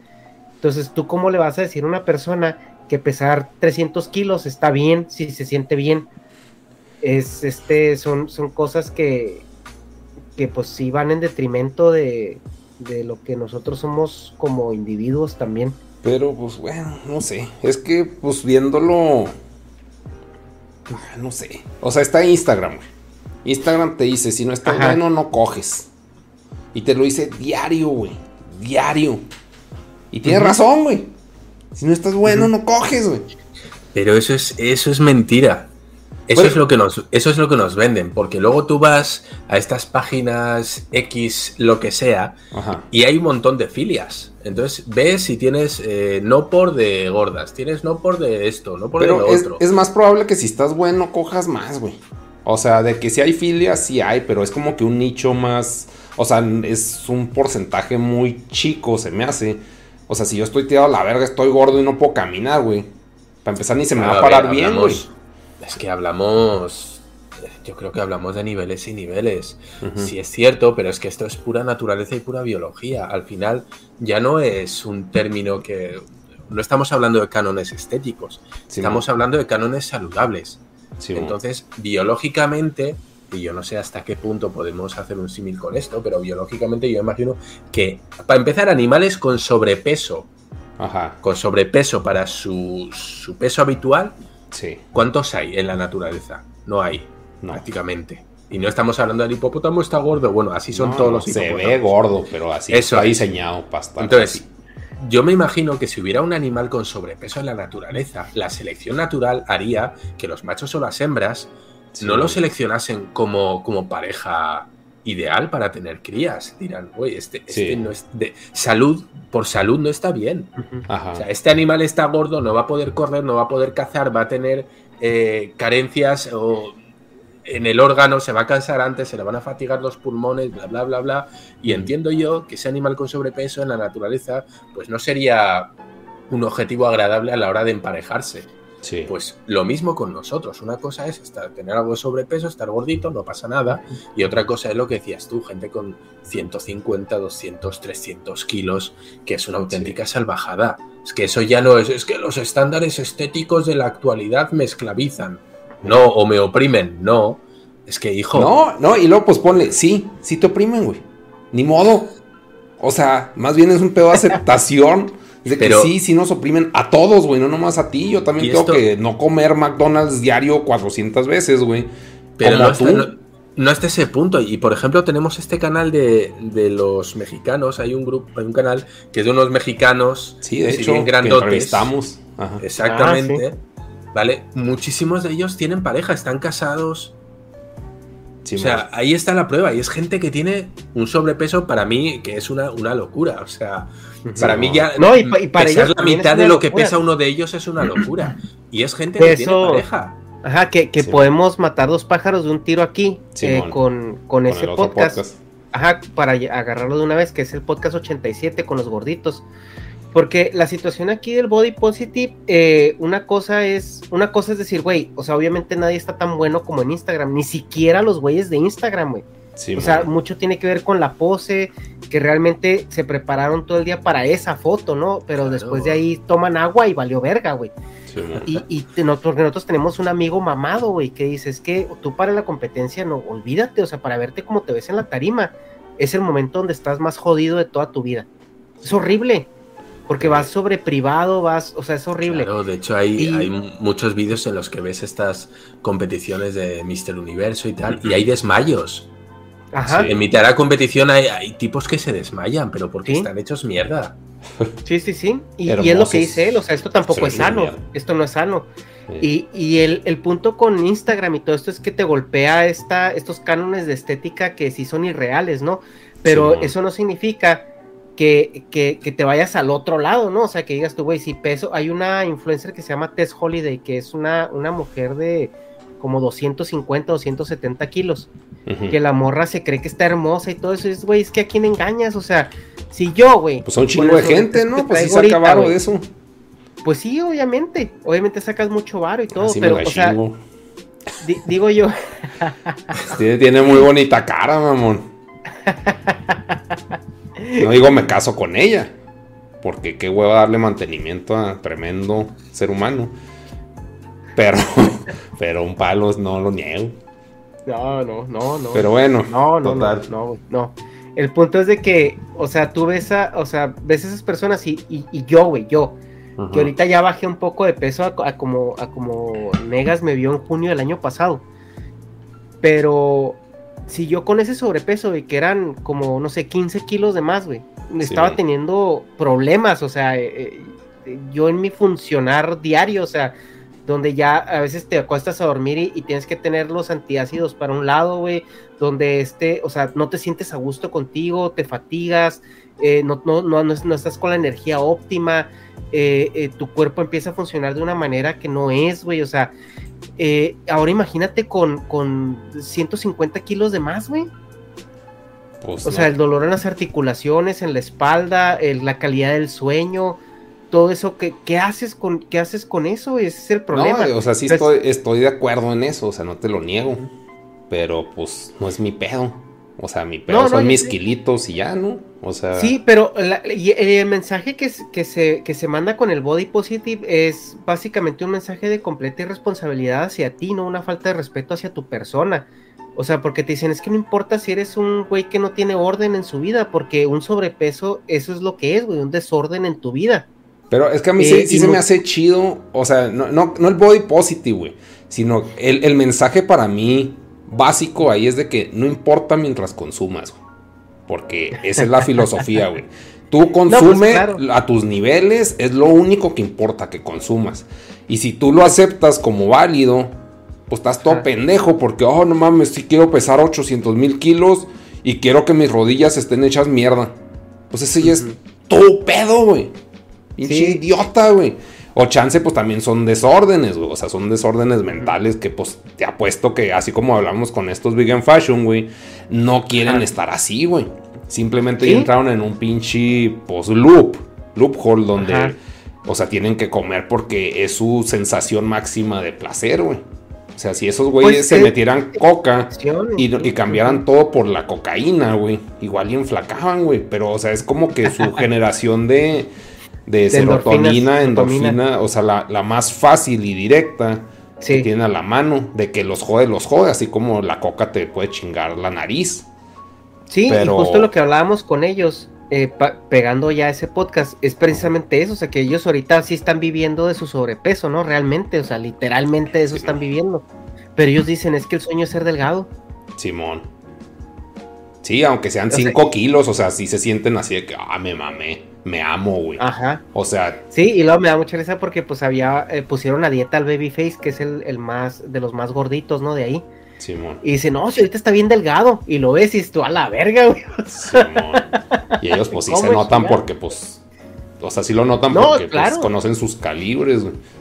Pero, o sea, la moraleja que nos dejó eso es de que pues sí, mucho y, la percepción, güey, porque yo los veía todos gorditos y felices, güey. que gorditos y bonitos, güey, y felices y como que simple aceptación. Pero ahí el mensaje de ellos no es body positive, sino de que, güey, no se agüiten, chinguele sin agüitarse.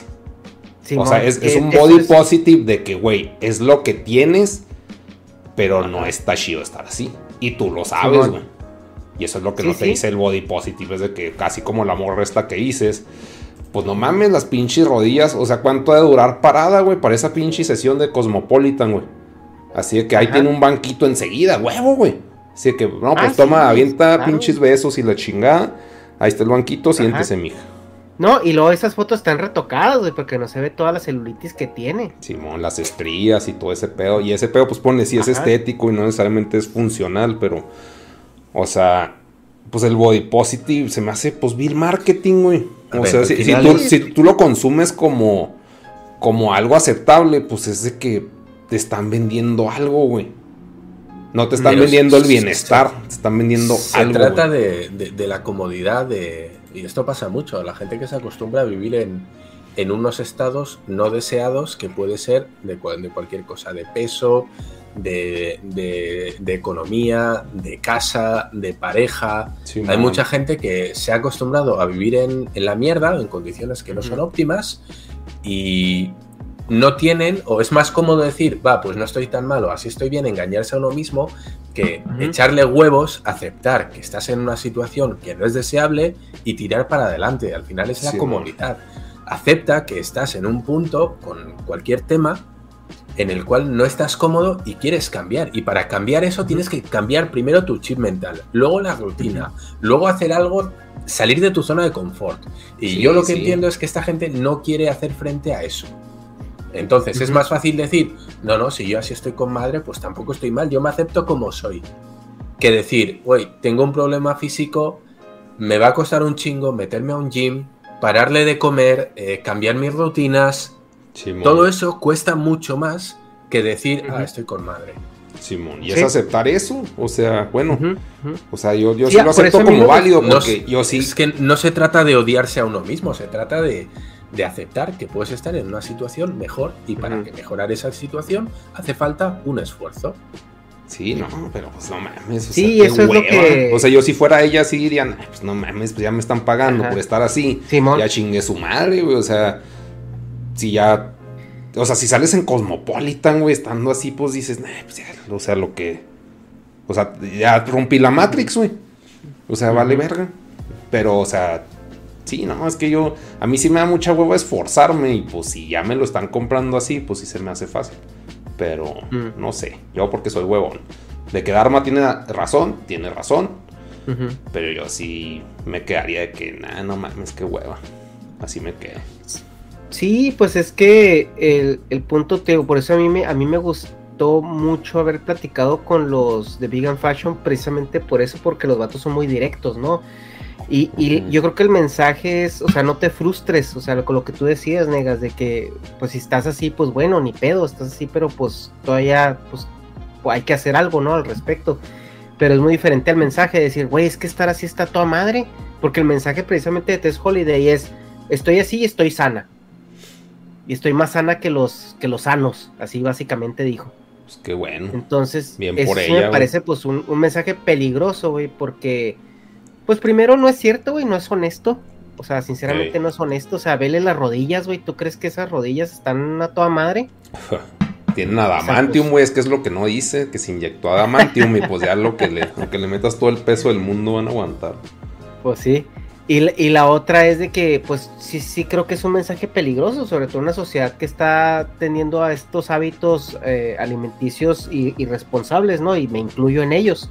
Sí. Eh, pues todos, Eh, bueno, es, yo también. es este, es- yo sí creo que es peligroso. eh, obviamente también no te debes de agüitar, no, no debes de, de también sufrir por los cánones de bellezas que te están imponiendo también Es en estas mismas revistas. Al final, O sea, como que todo se tiene que reducir a, a- a un estado de salud muy pragmático, el cual te permita funcionar adecuadamente como una persona, como un individuo. Sí, vamos mo. a hacer lo contrario. Y vamos a poner a gente con anorexia en las portadas. Todo el mundo entiende que eso es una enfermedad y que eso no está bien, ¿verdad? Ajá. Pero, pues, y ellos eh, te van a decir, los anoréxicos te van a decir, no, si yo estoy con madre, yo me veo estupenda, así me quiero ver o así, así estoy bien, ¿no? Pero Sí, todos bueno. entendemos que no está bien. Bueno, pues este sería un caso parecido. O sea, no. Hay que entender que, que ese no es el estado natural de, de un cuerpo. Y yo estoy seguro de que si a esta chica le dices, mira, mañana, chasqueando los dedos como zanos, podrías estar delgada. Podrías, no sé cuánto pesa. Podrías pesar la mitad de lo que pesas. Pues seguramente te diría que sí. Pues sí, no, pues sí.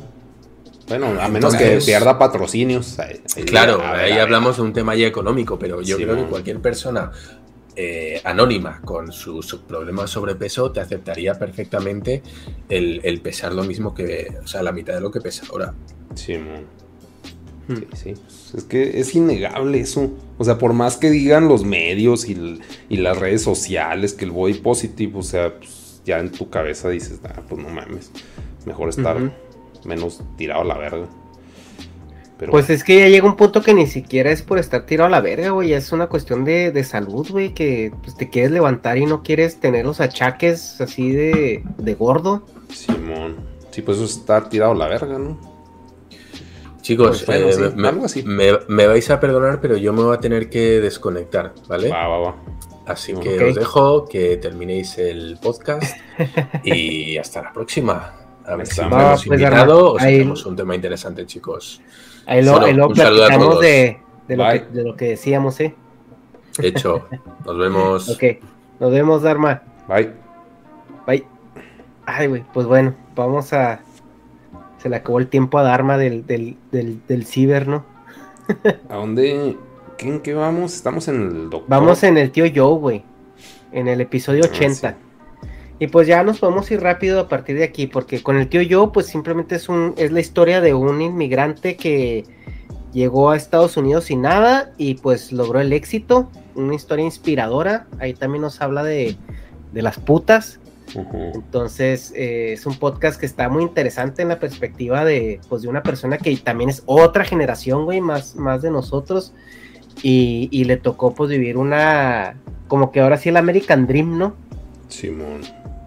Sí, no, pues eh, está, ahí, está, muy entretenido. Eh, el tío Joe tiene como unos 50, 52, 53 años, güey. Creo. Pero está muy padre ese podcast, se acopló muy, muy chido. Yo la verdad al inicio no sabía cómo abordarlo porque era la primera vez que platicábamos, pero ya después de eso sí te das cuenta que es una persona muy accesible y con muy buen cotorreo. Eh, entonces ese podcast está, muy padre. El siguiente es La Tarea, güey, con Víctor Hernández. Eh, se dio el, 20 aniversario el 11 de septiembre. Y hicimos un podcast que no era... Eh, no era la el clásico recuento de, ay, ¿qué pasó? Este, eh, como el del fin hasta el fin, o quién lo hizo y por qué lo hizo, que es precisamente la viñeta, sino más bien cómo lo vivimos nosotros y también todas las teorías de conspiración que salieron alrededor, todo lo que se escuchaba, güey, que en History Channel, pues no soltan al chingado Nostradamus, güey, y también eh, eh, subtitularon un chorro de estos programas y los pusieron en la tele abierta, no sé si te acuerdas que hasta en TV Azteca estaban saliendo. Mm, que las pues profecías de Nostradamus. Simón.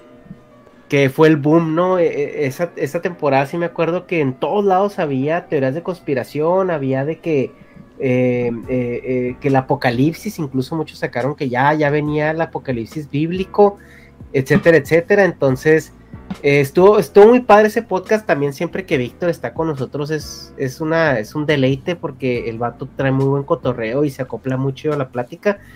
Entonces está, está muy divertido. Ese podcast me gustó mucho por lo divertido alrededor de ello, que no nos, no nos clavamos tanto en contar la misma historia que, toda la gente pues ya se sabe, ¿no?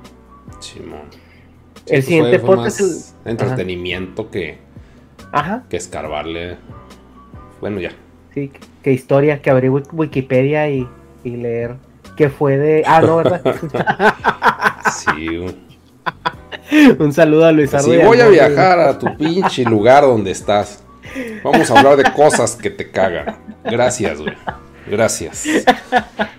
Qué vergas. Vayan a ver el podcast ese de qué fue de ellos. El lenguaje inclusivo fue el otro podcast, fue cuando fue todo este pedo del compañere.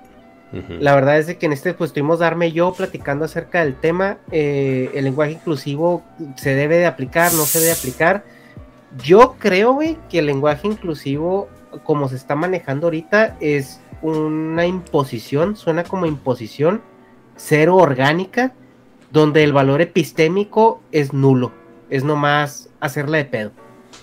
Y es lo que yo argumentaba con Dharma, digo, o sea, en todos estos movimientos sociales de evolución del lenguaje, el lenguaje va a evolucionar, güey. Como evolucionó de la manera que ahora ya se le dice doctora a las doctoras o ingenieras o presidentas o gobernadoras porque en, su momento era la, eh, la presidente, la doctor, o sea, porque eran, eran términos que, eran como válidos para los dos.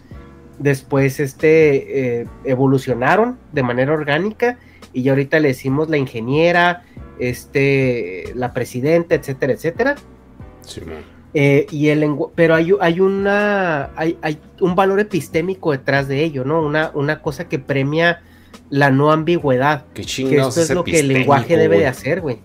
El, valor epistémico, güey, es lo, es lo que tú, para lo, para lo que tú usas algo que, aprendes o que haces. Por ejemplo, la religión, güey. si, si el valor epistémico de la religión en tu vida es ser mejor persona, pues es chido, ¿no?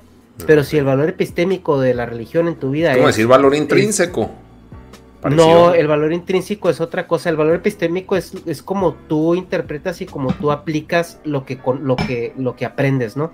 Ah, ok, ok. ok. Eh, por ejemplo, si el, el valor epistémico del lenguaje inclusivo fuera realmente incluir a este sector de personas que no se identifican con, con, con ciertos cánones sociales, pues estaría bien, pero ahorita eh, parece ser que es nada más tener relevancia, hacerla de pedo, imponer algo, eh, eh, agarrarte en la movida, porque vimos este video famoso del compañere, donde, donde está esta persona diciendo, no, que el huracán nos mandó a la verga, como decía la compañera, y la otra explotó, güey, así de, que no soy tu compañera, soy tu, y hizo un dramón, güey, Sí, y se fue, y dices tú, güey, pues que, o sea, así dices tú, pues, ¿qué pedo, güey? ¿Por qué reaccionas de esa manera? O sea, Pero ¿quieres pues ¿cuántos años tenía, güey?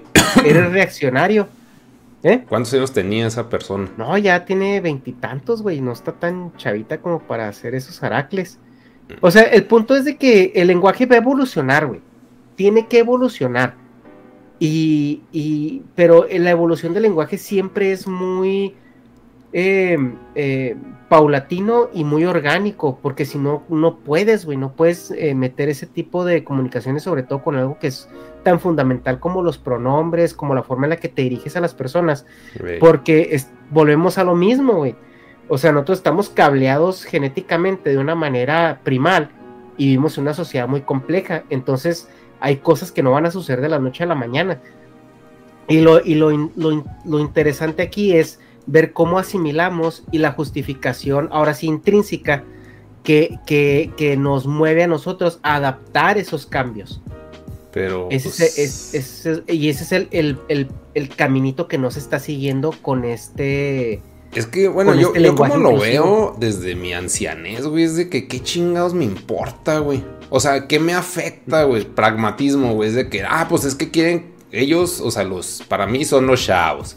Quiero que me digan todes o, o como chingados quieran. Es de que, güey, yo no hablo con esa gente, me vale verga. O sea, y si ellos van a hacer un pinche trámite y les, ellos, y, y les dice masculino, femenino. Y los del pedo son ellos, pero yo puedo rellenar mi hojita con masculino. Es de que, pues ahí se hace mierda, güey. O sea, ese güey se va a meter más en la mierda burocrática que yo. Muy su pedo. Disfrútelo. Pero, o sea, ¿qué me importa, güey? O sea, no, no, no le veo. O Sí, sea, sí no, está entretenido hablar de esto, ¿no? Como, como, o sea, pues como entretenimiento y como opinión. Ajá. Pero, o sea, si de que de que va a ser orgánico, pues sí va a ser orgánico, de que ahorita se puede percibir forzado, pues sí, güey.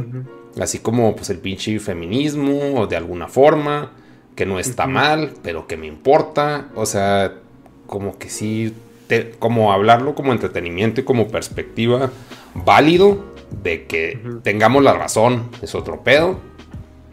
El mundo ya no es como era, Charles. Y ya. A mí que me está muy loco. O sea, si, si un güey quiere que le digan pinche caballo homosexual de las montañas, pues. Órale, güey. Yo no, yo no te voy a hablar. Simplemente. Ajá. O sea, porque no necesito hablarte. Y si Sí, quiero y hablarte y quieres que te diga así, pues así te voy a decir. güey. Sí, y O el problema no es, no es eso porque fíjate, hasta Peterson, que es un conservador de, de cristianoide de antaño, dice es que si a mí me dices que te diga con un pronombre o que si eres hombre y me, me pides que te trate como mujer, lo voy a hacer. Simón. Dice, el problema que yo tengo es que si, o sea, si yo te conozco, te veo, y, y mi, y mi primer reacción es hablarte como lo que yo identifico que eres, y ya que, estoy tú te- mal. que, tú me, que tú me puedas denunciar. Por eso, Sí, ese es mi problema. Ey. Y ese es, ese es el valor fundamental en el cual pues revuelve esta plática, ¿no? Alrededor. Eh, te- como tú dices, o sea, yo también yo no tengo problema, güey. O sea, si yo me topo con una persona que me dice, soy caballo, te voy a decir, pues estás loco, güey, no te voy a hablar, güey, porque pues, considero que estás loco, güey. Ey. Pero, pero, si Pero, eres una pues, persona que es si es- homosexual, que me dice, güey, es que yo, yo me identifico como mujer, o me veo, o si tú la ves como mujer, güey, pues no, no vas a estar, por ejemplo, tú no llegas con Ofelia Pastrana, güey, que es una mujer trans de como 1.90, Simón. y, y, y vas a llegar por tus voz decirle, ah, pinche cabrón, güey, pues no, güey, porque la, la persona se ve como mujer, güey, o sea, a pesar de que sepas que, que, que, que es una mujer trans, Eh, o sea, el, el respeto y la decencia social te indica que, pues, güey, se quiere ver como mujer porque se identifica como una mujer, no seas, no seas pelotudo. Simón, no estás cagando el palo, sí. Pues de Ajá. hecho. Y yo, pues alguna vez en, en DF, pues había. Todavía no estaba tan, tan cabrón el pedo de. O sea, como ahorita todo el boom de, del tema. Bueno, todo el boom del año pasado, porque ahorita ya como que se. Para mí, dentro de mi círculo, se disolvió el tema.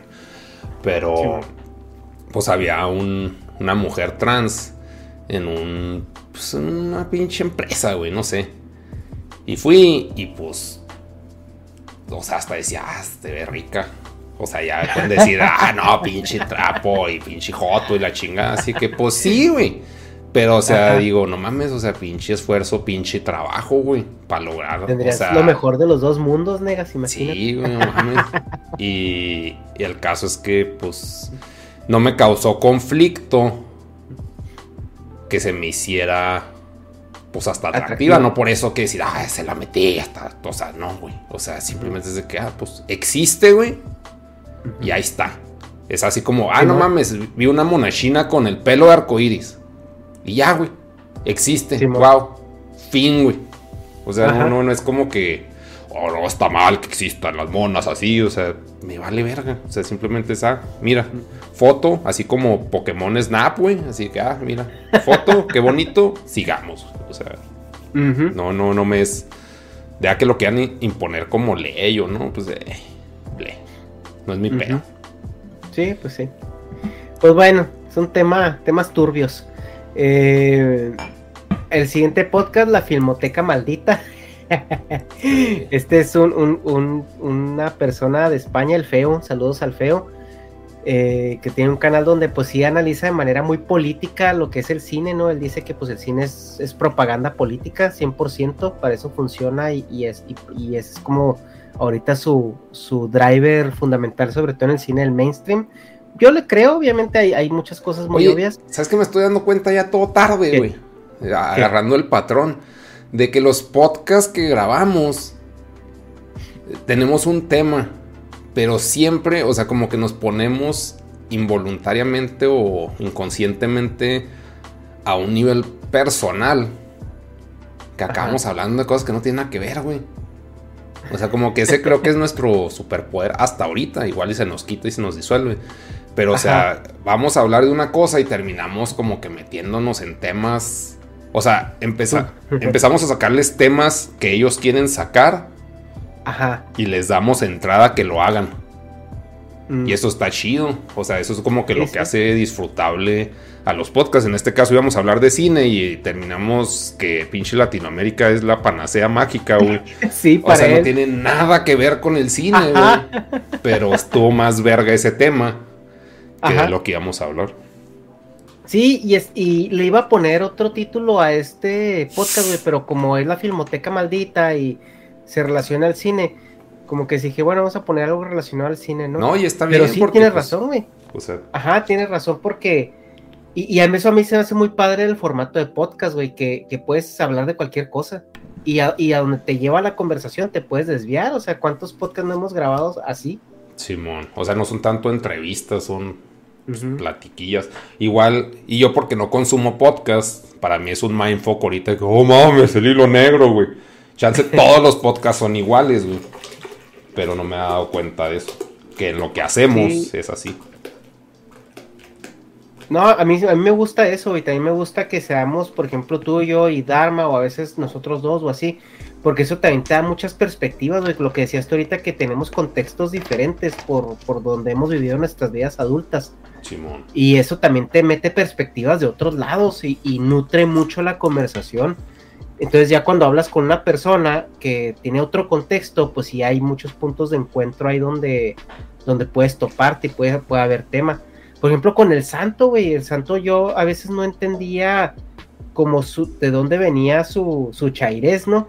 Y Simón. después de escuchar las crónicas del barrio, digo, ah, no mames, güey, o sea, es una realidad que, aunque es un poco paralela a la que yo viví de niño, no es, güey, como la, la, la, realidad tan carente que él vivió o tan, tan culera, güey. Entonces sí te sirve mucho para entender contextos y está muy padre ese tipo de conversaciones porque pues sacas sacas cosas que, que, se van a un plano pues, personal que no se ven. te das cuenta que todo es diferente. Ajá. Sí, así como en la filmoteca que pensamos que íbamos a hablar de cine y no, no ves que vamos a hablar de Latinoamérica, el mejor lugar del mundo. Según él. Tijuana nomás, como dice Krusty. paraíso. Saludos Pero sí, ¿verdad? Sí es un paraíso, güey. Sí, no mames, está... No, no, sí.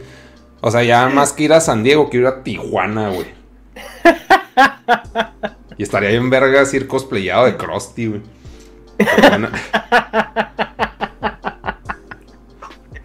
Simón. pues bueno. Siguiente podcast, el 84, fue con Luisardo García. Nos contó su historia de cómo ganó un Emmy.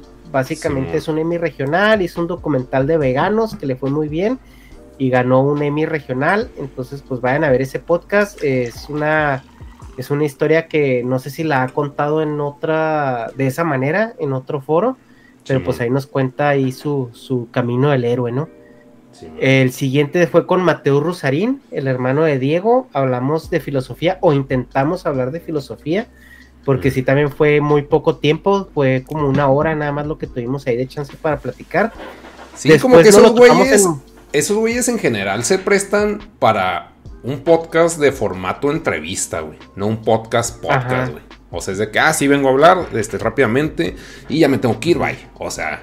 Es que yo, yo creo que es más bien también porque fue la primera. El primer contacto, ¿no? Porque cuando lo topamos en Monterrey sí fue una plática más abierta, ¿no? Pero también se me hizo de que ya me tengo que ir. O sea, sí, o sea, como que están muy ocupaditos, güey, en su burbuja. Ah, sí. O sea, tienen mucho trabajo, entre comillas, güey pero tienen que atender a muchas personas al día, son demasiado sociales. Sí, ellos como que sí manejan las agendas, manejan, o sea, como que sí realmente viven, viven con Viven el RP, güey, así a madre. O sea, sí. Simón. Porque, o sea, llegábamos y órale, esto, y ya, si quieren se quedan en la casa, yo ya me voy, güey. O sea, y eso también está chido, ¿verdad? Sí está muy, es mucha apertura y confianza. Y eso sí está bonito. Pero pues no, no íbamos a ver su casa, güey. O sea, íbamos a, hablar con las personas. Pero pues, es, lo que se puede dar y, se entiende, es comprensible. Pero nosotros se puede decir, somos más de peda larga, no sé. Simón, somos más peda migala, ¿no? Pues sí. El siguiente podcast, eh, Kira Sensei. Este podcast fue especial, fue raro porque ni siquiera fue planeado. Kira de repente como que andaba sin mucho que hacer le cayó un stream que estaba yo ahí en Twitch y nomás iba a saludar y se terminó quedando una hora y media. Entonces ya hablamos, eh, fue cuando fue el mame de las sopas maruchan que las iban a, quitar y todo. También platicamos un poquito de lo que estaba sucediendo en Japón post Juegos Olímpicos. Eh, y de ahí de, de, un síndrome que se descubrió en un japonés después de COVID que le dio el síndrome del, del ano inquieto, así se llama el síndrome y, es un, una, una cosa post-COVID que, pues, le salió al, pobre señor. Y, o sea, pues, como que rantearon de, la situación eh, contemporánea y ya. Sí, sí, fue, fue, una plática acá, pues que se tornó interesante y pues sí quise canonizarla en un podcast porque pues sí, sí dio, sí, dio para, para que quedara en ese formato. Eh, después de eso, pues Vegan Fashion, de la gira que nos dimos allá en, Monterrey, eh, pues ahorita lo comentamos, no, no creo que haya mucho más que comentar, más que son personas muy agradables y nos la pasamos chido con la neta con ellos en el cotorreo. Eh. Nega se compró una playera bien chida ahí en su, en su tienda. puesto, pero, pero sí está. Y luego después un podcast con una banda de Tijuana que se llama Cicuta. Esta banda toca música del diablo, como dice ahí en el, en el, en el título. No, no se crean, no es música del diablo, nada más de que es, es rock, este, es metal pesado con voz gutural. Entonces sí suena acá bien pinche agresiva. Pero la verdad es de que pues las letras están, tan bien fresas. O sea, son letras de amor y, y cariño y cosas así. Y todos ellos son unos, unas finísimas personas, güey, son bien agradables, gentes, y fueron los que nos ayudaron a, armar el show en Tijuana. Ellos. Entonces, muchas gracias a los de Cicuta, escuchen su música, vayan a ver ese podcast, está muy padre porque sí se pone interesante y hablan mucho también ellos de que, pues ellos no tienen tema con, con ser fans de varias, varios tipos de música, ¿no? Incluso el, el, vocalista y el bajista cantan en una banda de cumbias también, y también en una banda funk. No, pues el funk sí está bien divertido. Las cumbias, pues, las cumbias también, pero no me gustan tanto, pues. Sí. Pues el, siguiente, el 89, pues fue un, uno de noticias que no hemos hecho más, pero pues no, no hay mucho que opinar al respecto. Ese era como un ese show, ¿no? Sí, era un ese show. Sí, es que los ese show los estoy subiendo como, como capítulos canónicos. Mm. Este, el, el, siguiente podcast, pues Morris Dieck, también de la gira de, de Monterrey. Aquí hablamos de las decisiones eh, académicas, universitarias, este, si vale la pena endeudarse con la escuela o no. También si vale la pena incluso estudiar la universidad o no, dependiendo de tu contexto. Entonces ahí pues se, tocan ahí temas eh, al respecto. Si tú estás ahorita pensando en, en, obtener una beca financiamiento o que son estas becas que te prestan dinero, eh, o, o, si estás también considerando qué carrera estudiar porque no sabes muy bien qué quieres hacer, pues este podcast te puede ayudar ahí para más o menos agarrar ciertos tips. Eh, el siguiente, que es el 91, el de NASA, el fin del mundo se acerca. Este es el primer, la primera semana en donde empezamos a ver ya como que se hablaba mucho de meteoritos, ¿no? Mm. Y, yo lo pues comentaba. que era ni cuenta. Es que de repente hubo, empezó a haber noticias, pero un chingo de noticias, güey, que el meteorito acá y que el meteorito acá y que mandaron la sonda para desviar un meteorito de no sé dónde. O sea, como que sí fue, diciembre fue un mes muy activo en ese tipo de, de, ¿cómo se puede decir? En ese tipo de, de, noticias, ¿no? O sea, sí se, sí se vio mucho, mucho esa cuestión de, los meteoritos y luego salió la película de Don't Look Up también. Que yo decía que nos faltaba que sacaran películas como las de Armageddon y pues sí, salió una película de donde nos carga la verga por un meteorito. Mm. Está muy entretenida la película. Vayan a verla. Es, es como una idiocracy, pero muy actualizado. Sí, está muy, muy perturbante eh, la manera en la que retratan una situación tan actual y tan factible, ¿no? Con algo tan delicado. Yo sí me identifiqué, pues obviamente sin, sin el conocimiento, pero pues la actitud de... O sea, porque la morra, ¿cómo se llama la, la actriz esa, perdón? La Jennifer Lawrence. Jennifer Lawrence, su papel es Daria, güey. A la brava, o sea, es acá la misma personalidad y pues pinche. Pues como que ahí sí se refleja mucho pues, la ineptitud social que tiene ella, güey. O sea, el manejo de, de la gente, a, diferencia del, del DiCaprio, Que pues igual Se, se, corrompe por, por tanto socialité, güey. Pero pues ya al final pero igual también, concilian según esto. O sea, pero pues eso se me hizo como por fin de la trama. Pero ahí pues era de que ya DiCaprio manda la verga a la morra, nomás que pues como los dos son protagonistas, los dos salen bien caros, tuvieron que juntar sus caminos, pero eso sí se me hace ficticio. En la vida real el otro güey se hubiera ido a la chingada, o sea, le, le deja de importar la ciencia y se entrega totalmente al hedonismo y no, no reconcilia con la familia, o sea, eso sí se me hizo así muy pendejo, o sea, muy irreal. Pero pues la, Jennifer Lawrence sí se tiró al nihilismo totalmente, güey, acá que andaba con el cristiano punk, pues es de que, verga, güey, es de que ya nada tiene sentido, güey. Vamos a coger, o sea, sí se fue diosico ese pedo. Que me recordó también por los personajes a la película de que hacen, que estando solos en el fin del mundo, que sale este, el que hace la voz de Gru, ¿cómo se llama? El de Office, Michael Scott. Ah, sí, el, sí, sí, el Steve Carell. Simón. O mm. sea que es un pedo similar, pero pues no, no tiene actores tan pesados y está más light, pero nada, no sé, está, está cotorro. Pero bueno, el podcast este que... Este fue también ese eh, show, ¿verdad? Simón. Sí, ese, ajá, y el... No, pero a lo que a, lo que te iba a decir nomás en eso de que como que esta morra sí es como totalmente crisis, crisis, crisis y el otro vato era el que se veía más cagado, güey. Así cuando la escena donde donde están en la en, que van con el presidente y que el vato está cagándose de nervios, güey, acá porque no sabe cómo decirlo y la morra acá indirectota, no, nos vamos a oler verga, güey. Simón. Y, y ya después en los medios, pues en los medios no puedes, no puedes hacer eso, ¿no? No puedes hablar, güey, Simón. Ajá, y como que este güey, el, el, el, DiCaprio, el personaje, como que pues ya es un vato más maduro y como que dice, güey, voy a hacer lo que sea porque hagan algo, ¿no? O sea, hasta salir en Plaza Sésamo, güey, si es necesario. Entonces como que el vato sí jugó el juego hasta que vio que ya, que, que no había juego que jugar, güey. hasta que vio que era puro pedo. Pero como que el güey sí sacrificó hasta cierto punto. Bueno, también se la estaba pasando chido y se chingó a Kate Blanchett. pero, este, o sea, como que hasta cierto punto dijo que voy a jugar este juego con tal de, de ver qué chingados están haciendo y de que se haga algo. Yo así como que entendí su personaje. Y pues la morra, güey, que se tiró al nihilismo. Yo también lo hubiera hecho, güey. O sea, si eso es que sí, pues el mundo, güey. ¿Qué harías, güey? Sí, pues putas. Sí, yo ya, güey, dejas de trabajar, dejas de pagar la renta, sáquenme, a ver, sácame si puedes, güey, o sea. y, y, y, empiezas a, pues, a pasártela chido, güey, pues ya vale, va a valer verga, güey, todo, pues. Ponte a trabajar en un pinche jale que, que te la pases más chido que otra cosa, güey, que valga verga, así con los vatos, no, no vas a decir nada, no, vete, yo no vi nada. Sí, róbate lo que quieras. Simón.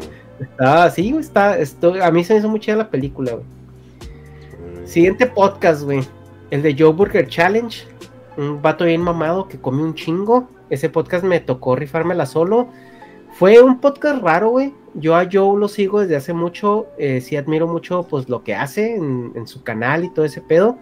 Pero sí remen cajeta, güey, en ese podcast. Sí, la primera media hora del podcast sí estuvo ay, güey, no, no sabía por dónde llegarle, güey. Y yo como que no sé a qué tipo de formato llegaba, no sé si el vato pensaba que era como un formato entrevista.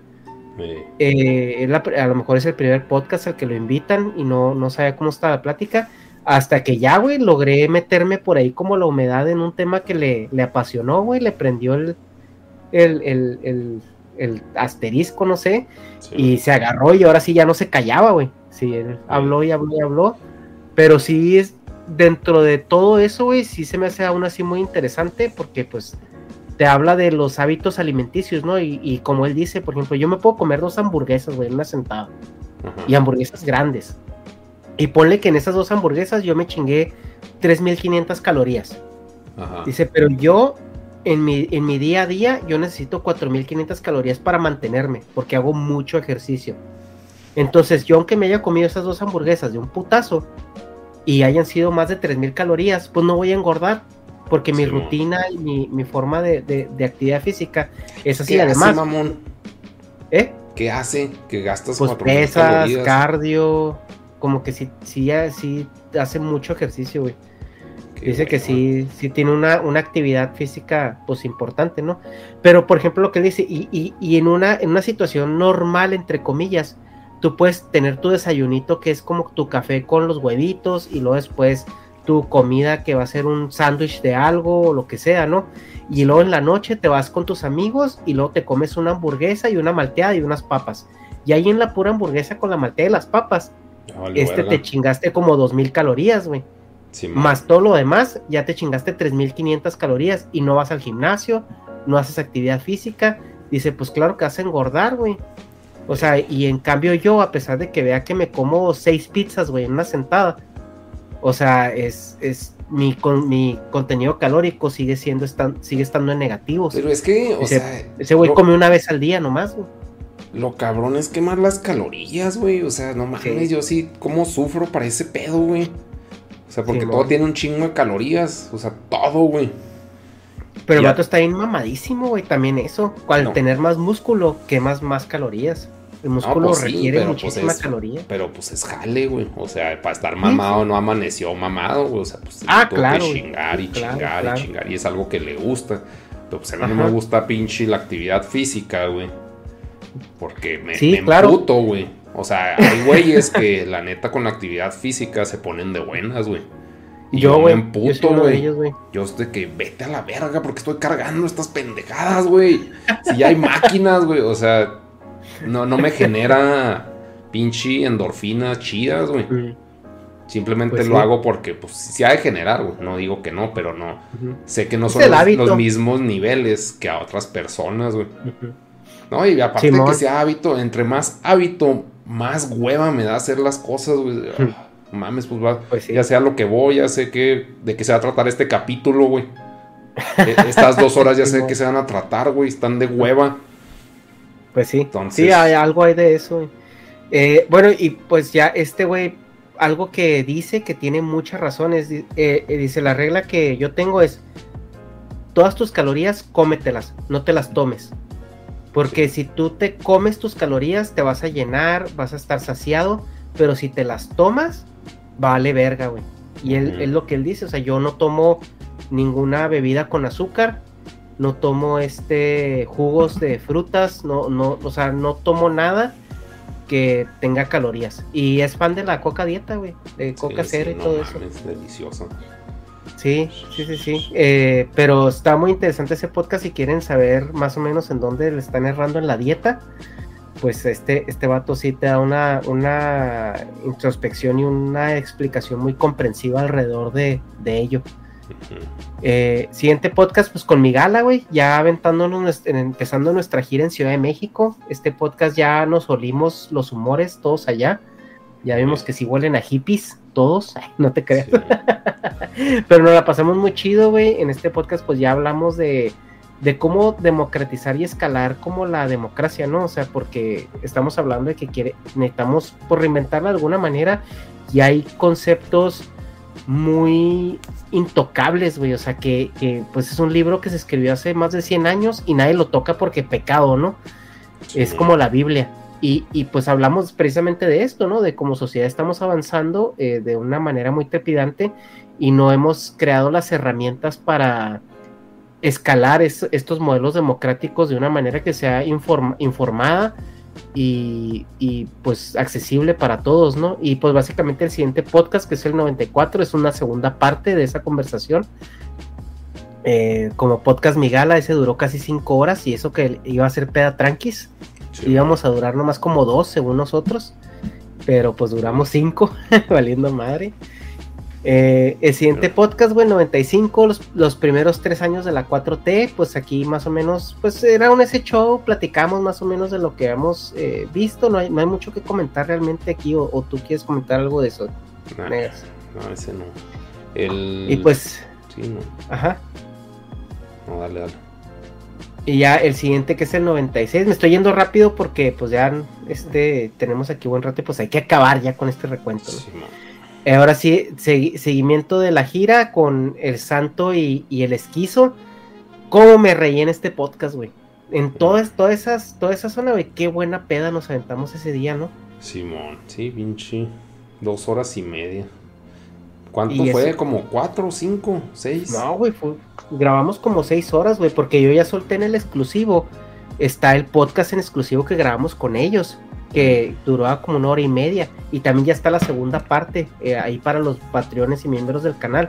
Simón. Ya está la segunda parte, está el exclusivo y está el podcast de Ana Julia, güey, que es el, el otro que sigue. Ya están ahí esos podcasts editados y subidos. Este, a mí, no, no, es- ese día me la pasé de huevos, güey. Estuvo bien chido, güey. El santo y el esquizo, neta, neta sí lo- los amo, güey. A los dos, güey, sí. Me la pasé a toda madre, güey. Sí, estuvo muy, muy entretenido. La neta. Sí, y, y algo que dice el, el, el santo es que como que si este formato de podcast, güey, te permite conocer más a la gente aunque no la conozcas en persona. Y, y algo que sí estuvo muy chido fue que cuando nos vimos con ellos, güey, pues era, pues era como si ya nos conociéramos. O sea, no fue así como protocolo de, hola, ¿cómo estás? Sí, soy. Simón. No, y era como, o sea, ya era, ya se sentía un ambiente, pues familiar, güey, por así decirlo. Sí, pues así de que No eh, con- al Oxxo, Simón. O sea, Ajá, o sea, nos, como y nos que- fuimos a comer y todo, güey, o sea, eh, sí, la verdad me la pasé muy chido, güey, sí, se me hacen personas bien agradables, güey, o sea, yo si viviera en Ciudad de México, sí, sí, yo creo que sí me la mantendría ahí con el pinche santo, güey, o el esquizo, güey. Sí, pues, Tú también, ¿no, güey? Pues lo, lo puedo allá. decir por encima, pero pues es que no sé qué tanto estén clavados con sus viejas, güey. O sea, porque no sé qué tanta libertad tengan. por- o sea, ahí los vimos una vez, Y sí, Ajá. de que, pues tuvieron, nos Bueno. dedicaron el día a nosotros, güey. Y eso sí se aprecia. Pero ya de que el día a día, o sea, las morras, No, yo- los- les bueno, yo- el yo- tiempo más el trabajo Ajá. que tienen, se me hace muy Simón. cabrón. O sea, No, yo, yo a lo que me refiero en el día, o sea, me la mantendría con ellos en, en formato adulto, güey. O sea, así como mis tiempos libres, sí buscaría que, así una vez a la semana, o así mínimo, y juntarnos o platicar Sí. o así. No, yo creo que, o sea, bueno, en mi caso, porque yo no me llevo pues tanto con ellos, como que no, no, no, no, no me iría por ahí, ni ellos se querrían ir por ahí, quién sabe. Bueno. no, o sea, pues por ejemplo, al Santo sé que le mama hablar de política. Entonces, pues obviamente él va a buscar que en su tiempo libre hablar lo más de política posible. Pero es que tú crees, güey, porque eso se dedica. O sea, realmente No, su le trabajo es mama, eso y tiene un podcast de política, güey. Cuando nos fuimos a sacar la peda, nosotros hablando de política, o sea, el primer tema fue, ¿por qué no pagan sus impuestos los ricos? Y es de que, ay, ¿qué me importa, güey? O sea, tiene razón, sí, Sí. pero no se me hacía un buen tema de pinche para mí, güey. Pero para ese güey, Ajá. esos son sus temas, su- su- el core de temas de ese güey es política. El desquizo, no tengo idea qué chingados hable normalmente. güey. Y yo de qué hablo de monachinas y de animación, güey. Entonces, o sea, como que está cabrón congenial. Y pues, de hecho, pues, nosotros hablamos de monos, güey. O sea, es de lo que más hablamos. Simón. De pinches figuras y... Pero, o sea, pues, tú no te pones a hablarme de pinche maquinaria, güey. Ni yo, Pues "Oh, no, güey, mames, porque- Sherk, este, la pinche animación, aquí le metí este pedo. O, o yo cuando te he dicho acá de, de cosas de animación, pues a ti te dan verga porque tú te das más por el guion, güey. En el caso de No, animación. a mí, a mí lo que me, a mí lo que me llama la atención de la animación es la parte técnica. Y, y, y, te- y digo la parte técnica porque yo tengo cero talento, güey, para, para dibujar. Nu- jamás he tenido talento, güey, no entiendo proporciones, no entiendo, o sea, pero de música entiendo. O sea, de Sí. maquinaria entiendo, de cosas técnicas entiendo. Y, y a mí lo que me llama la atención de la animación cuando me has platicado es la cuestión técnica, o sea, cómo, cómo animas, pues, o sea, ya fuera del proceso de hacer los dibujos y todo eso, ya es la, la Sí. parte mecánica de animar. Y a mí lo que más me mama, pues son como que los estilos. Ya es que se la cagamos a, a Ramos antes de conocerlo, que después ya lo pinche amamos, y entrando en el otro Ajá. podcast. Este, pues ese güey, algo que sí se me hace muy respetable es que, sea, aunque se la cagamos de que, "Ay, pues no mames, o sea, no está tan chido su estilo y la chingada. Pues la neta, es único, güey. O sea, porque a huevo topas de que ese güey es Ramos. O sea, con sus dibujos. No es como que igual hablamos de un güey que dibujaba muy deforme. De un Ajá. comiquero que dibujó al cable, no, al Capitán América, así bien pinche deforme, ¿te acuerdas? Ajá. Bueno, No me acuerdo del, del dibujante, del pero. dibujante. Pero digo, es que esos son los estilos que a mí se me hacen vergas, güey, los que se me hacen memorables, aunque estén feos, como Mignola, güey, o como el pinche, ¿cómo se llama el otro, pues, güey? Frank, Frank Miller, Frank güey. Miller, güey, o Este sea- Batman ajulcado, ¿no? Simón, que dices, pues no mames, o sea, en realidad no está bonito, pero está atractivo, güey.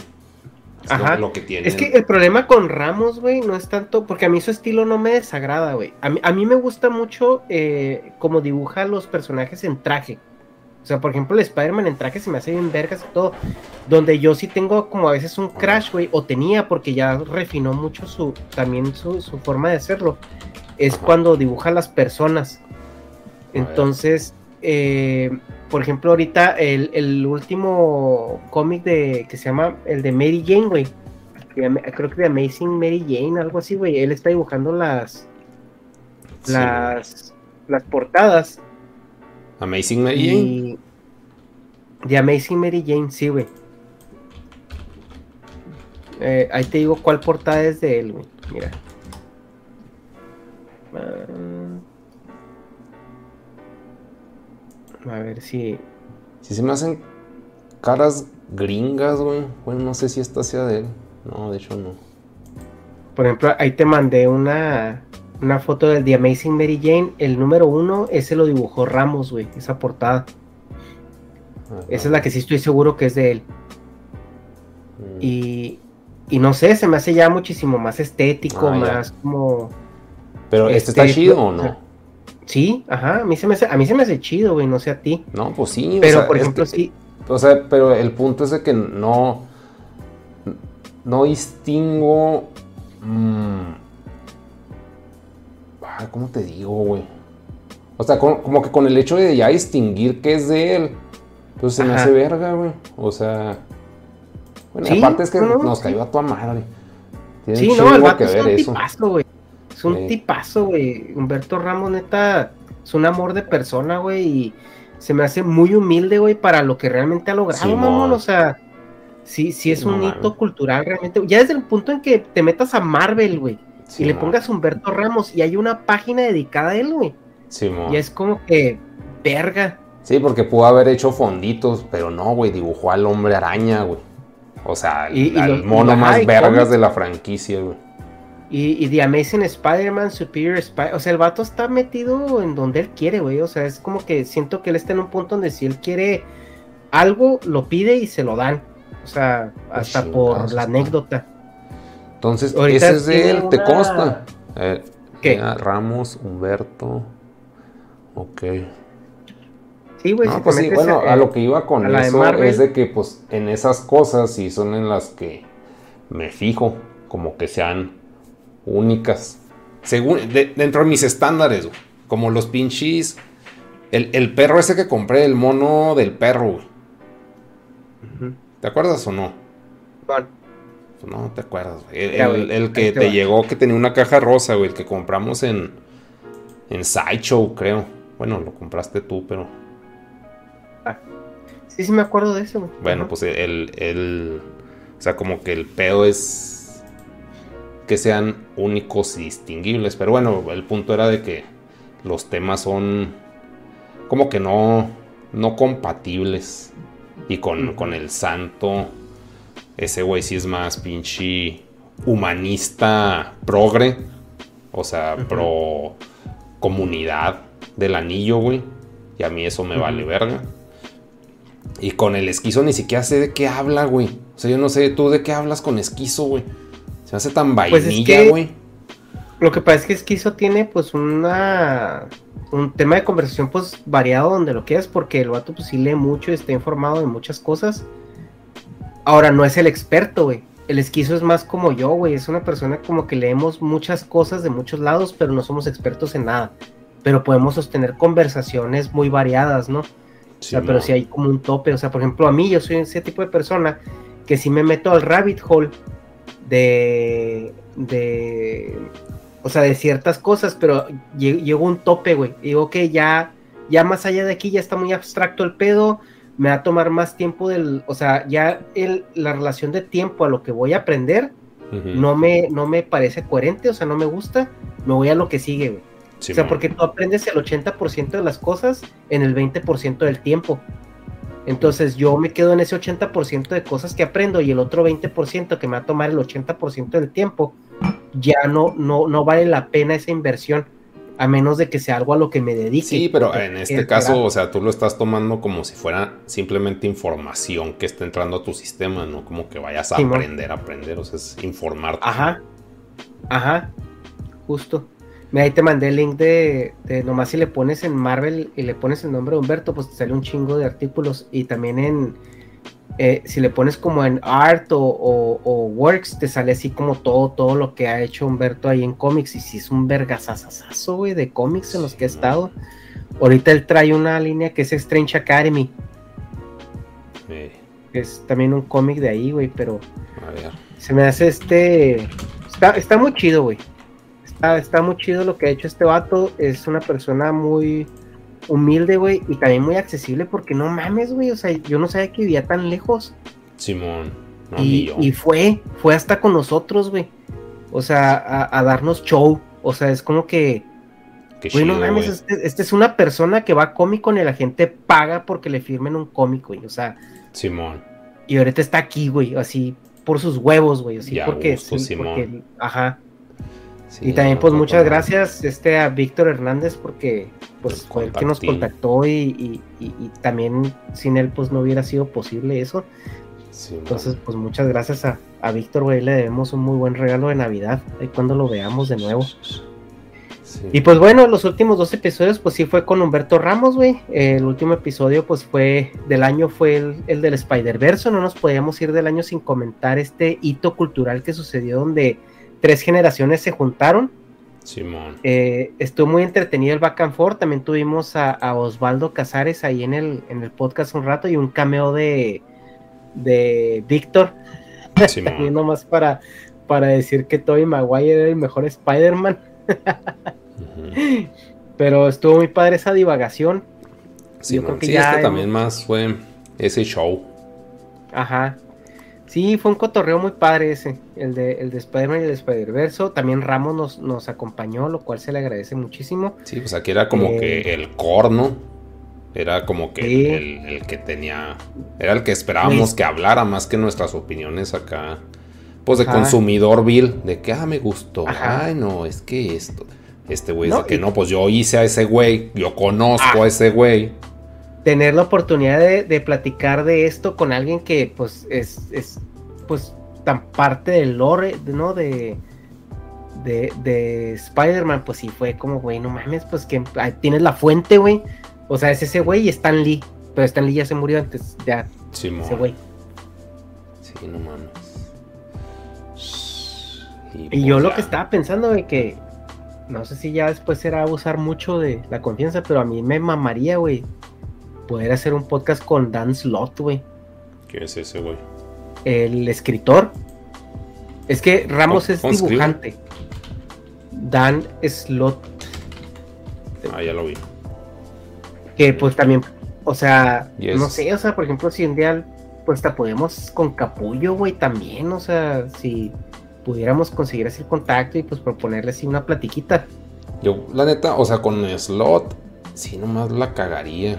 Porque, o sea, si escribe el hombre araña, desconozco un chingo de, de la historia del hombre araña. Ahí como que sí serían Dharma y tú, güey, ¿no? Dharma se la sabe. Sí, Toda bien cabrón, güey. Pero, sí, ¿no? Y con Capullo más bien es como que el estilo, güey. No es tan... Pues bueno, pues es que es dibujante, güey. Simón. Pero, sí, o sea, como que ni siquiera sé de qué hablaría con Capullo, güey. Pero con este, o sea, pues por la historia. No sé. Pues como la desconozco, no sé. Ay, no sé. Sí, pues es que creo que Dan Slot y, Ramos trabajan casi siempre juntos, güey. O sea, es como el Snyder y Capullo.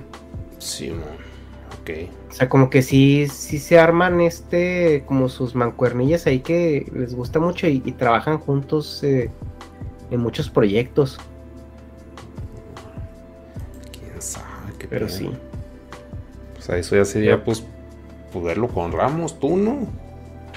Sí, pues ya después. Yo digo que ya cuando se, se vuelvan a, a, abrir las convenciones como tal, güey, todo eso que ya podemos pues ir y conocer gente, estaría chido ahí. Pero no se te hace más pelada, bueno, a mí, pues el o sea, tú vas a hacer el RP y pues tú harás lo que está la chingada gana, pero el, pues aprovechando que ahorita no hay nada de eso, güey, se puede decir, tiene tiempo libre entre comillas, pues que nos acepte una pinche llamada. Porque mm, después, por las mismas convenciones, pues no va a tener tiempo, güey. Si no, pues que tengo que ir a tal parte y no mames. O sea, como que ya va a requerir actividad física y aquí nomás es prender la compu y, y no mames. O sea, se me hace más fácil que, acepte ahorita que después que se activen las convents. Mm, ok, ok. Pero pues. Pues sí, sí, güey, sí, sí, sí, puede ser. Necesito, necesito, pues, ahora sí que perseguirlo, güey, o revisarlo, o, a ver cómo, sí, no, cómo pues podemos llegar ahí, pero sí. ¿Tú se hablas seguido con Ramos?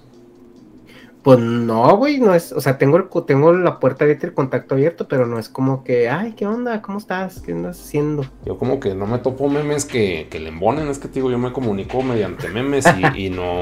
Simón. Y no que los esté buscando, así que, ah, este meme a huevo le va a gustar, sino que pues no, no he topado memes chidos para mandarle. Ok, ok. Es... Pues pues voy a verlo y pues te aviso, güey. A ver.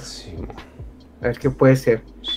Pero pues bueno, ya este fue el último podcast del año, güey. O sea, estuvo un año muy variado, güey. Ah, muy, muy, muy diferente, muy etcétera. Pues les agradecemos a todos los, a toda la gente que ha seguido con nosotros, güey, que nos ha este apoyado. Eh, y ahorita ya vamos, creo, por casi llegando a la marca de los 25 mil suscriptores, güey. Lo cual pues está bien, bueno, 24 mil 100 casi. Este, ahí vamos más para allá que para acá. Y pues, pues ha estado padre el viaje, güey. Este año sí se me hizo padre, güey. Sí hemos conocido gente muy interesante, hemos tenido pláticas interesantes. También hemos hecho cosas, güey, muy extrañas. Como el stand-up, güey, y todo eso. Son experiencias muy chingonas, güey, que nunca, nunca me imaginé que las iba, que las iba a vivir, güey. Nunca, nunca me puse en ese, en ese escenario en mi mente. Sí, Sí, pues por eso te, te gusta tanto, es demasiada novedad. Es como el.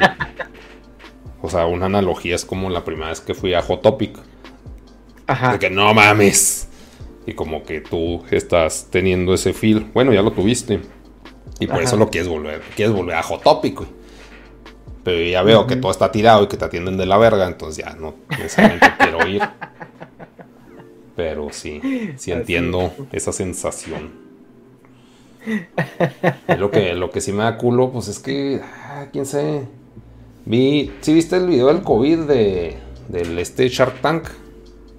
Mm, ah, pues vi una parte, güey, no lo terminé de ver. ¿Por qué? ¿Qué highlight era el que querías comentar? Pues de que, pues según el, doctor ese, que sí ha estado muy acertado con respecto a cómo se ha vivido el COVID, que según él, para marzo sí va a estar mucho más calmado y se puede decir que vamos a volver a una pinche normalidad.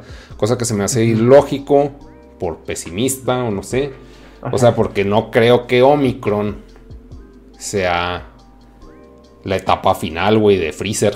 O sea, para mí, que esta es la etapa más rápida. Pero por mis huevos, como que va a haber uno más rápido y más furioso, O sea, como que va a ser Delta con Omicron. Y lo vamos a ver allá por la T. La cuarta T. ¿Cómo se llama la, T? Teta. Sí, la, ajá. Eh, no sé, güey. Lo que pasa es que por eso precisamente quería invitar a Gabo Twitter otra vez para, para preguntarle precisamente esas dudas, güey.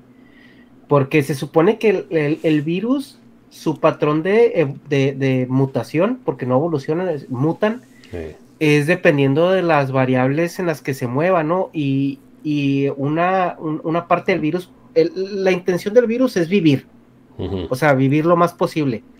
Entonces, por eso los virus agresivos son los que incuban, los que no dicen que están ahí hasta que ya salieron, o sea, y, ya en el, momento contagiaste un chingo de gente. Entonces son virus más agresivos, por lo mismo, porque tardan mucho en incubar, porque están ahí como eh, eh, eclosionando lentamente. Y, duran mucho en ti por lo mismo, ¿no? Porque se, se arraigan mucho al host. Pero cuando el virus no batalla en vivir, o sea, que es un virus que ya tiene dos años con nosotros, que dos años en, vida de virus es un vergasasasazo, güey. Simón. O sea, son, son iteraciones, este, que para nosotros serían millones de años, güey, de iteraciones. Simón. Para un virus lo viven en un año, dos años. Entonces ya ahorita como que el virus muta a una cepa donde, güey, pues que no necesito ser tan agresivo porque todos aquí estoy. O sea, no estoy batallando para vivir. Simón. Entonces es un virus más contagioso, pero menos agresivo, porque así como viene, se va y pues sigue viviendo, porque como que ya en su iteración ya, ya dice, güey, pues que ya no necesito echarle tantas ganas para vivir.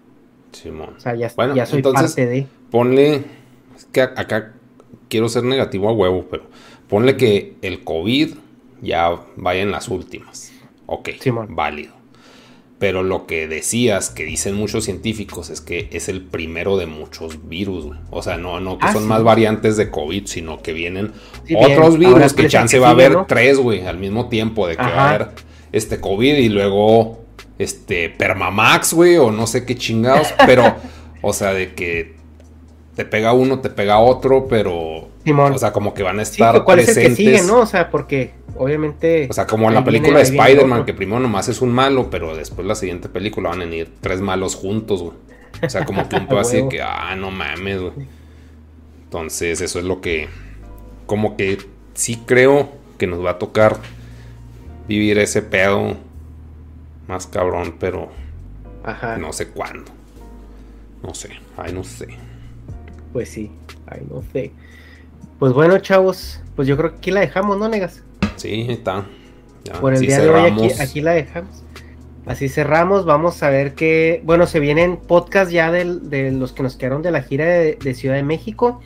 Estamos trabajando para, para traer más contenido. eh, también estamos haciendo los ese shows donde pues nomás somos Negas y yo, porque yo creo que también es importante, pues, eh, pues sí, dar a entender nuestra opinión, güey, sin, sin necesidad de invitados en ocasiones, ¿no? Ajá.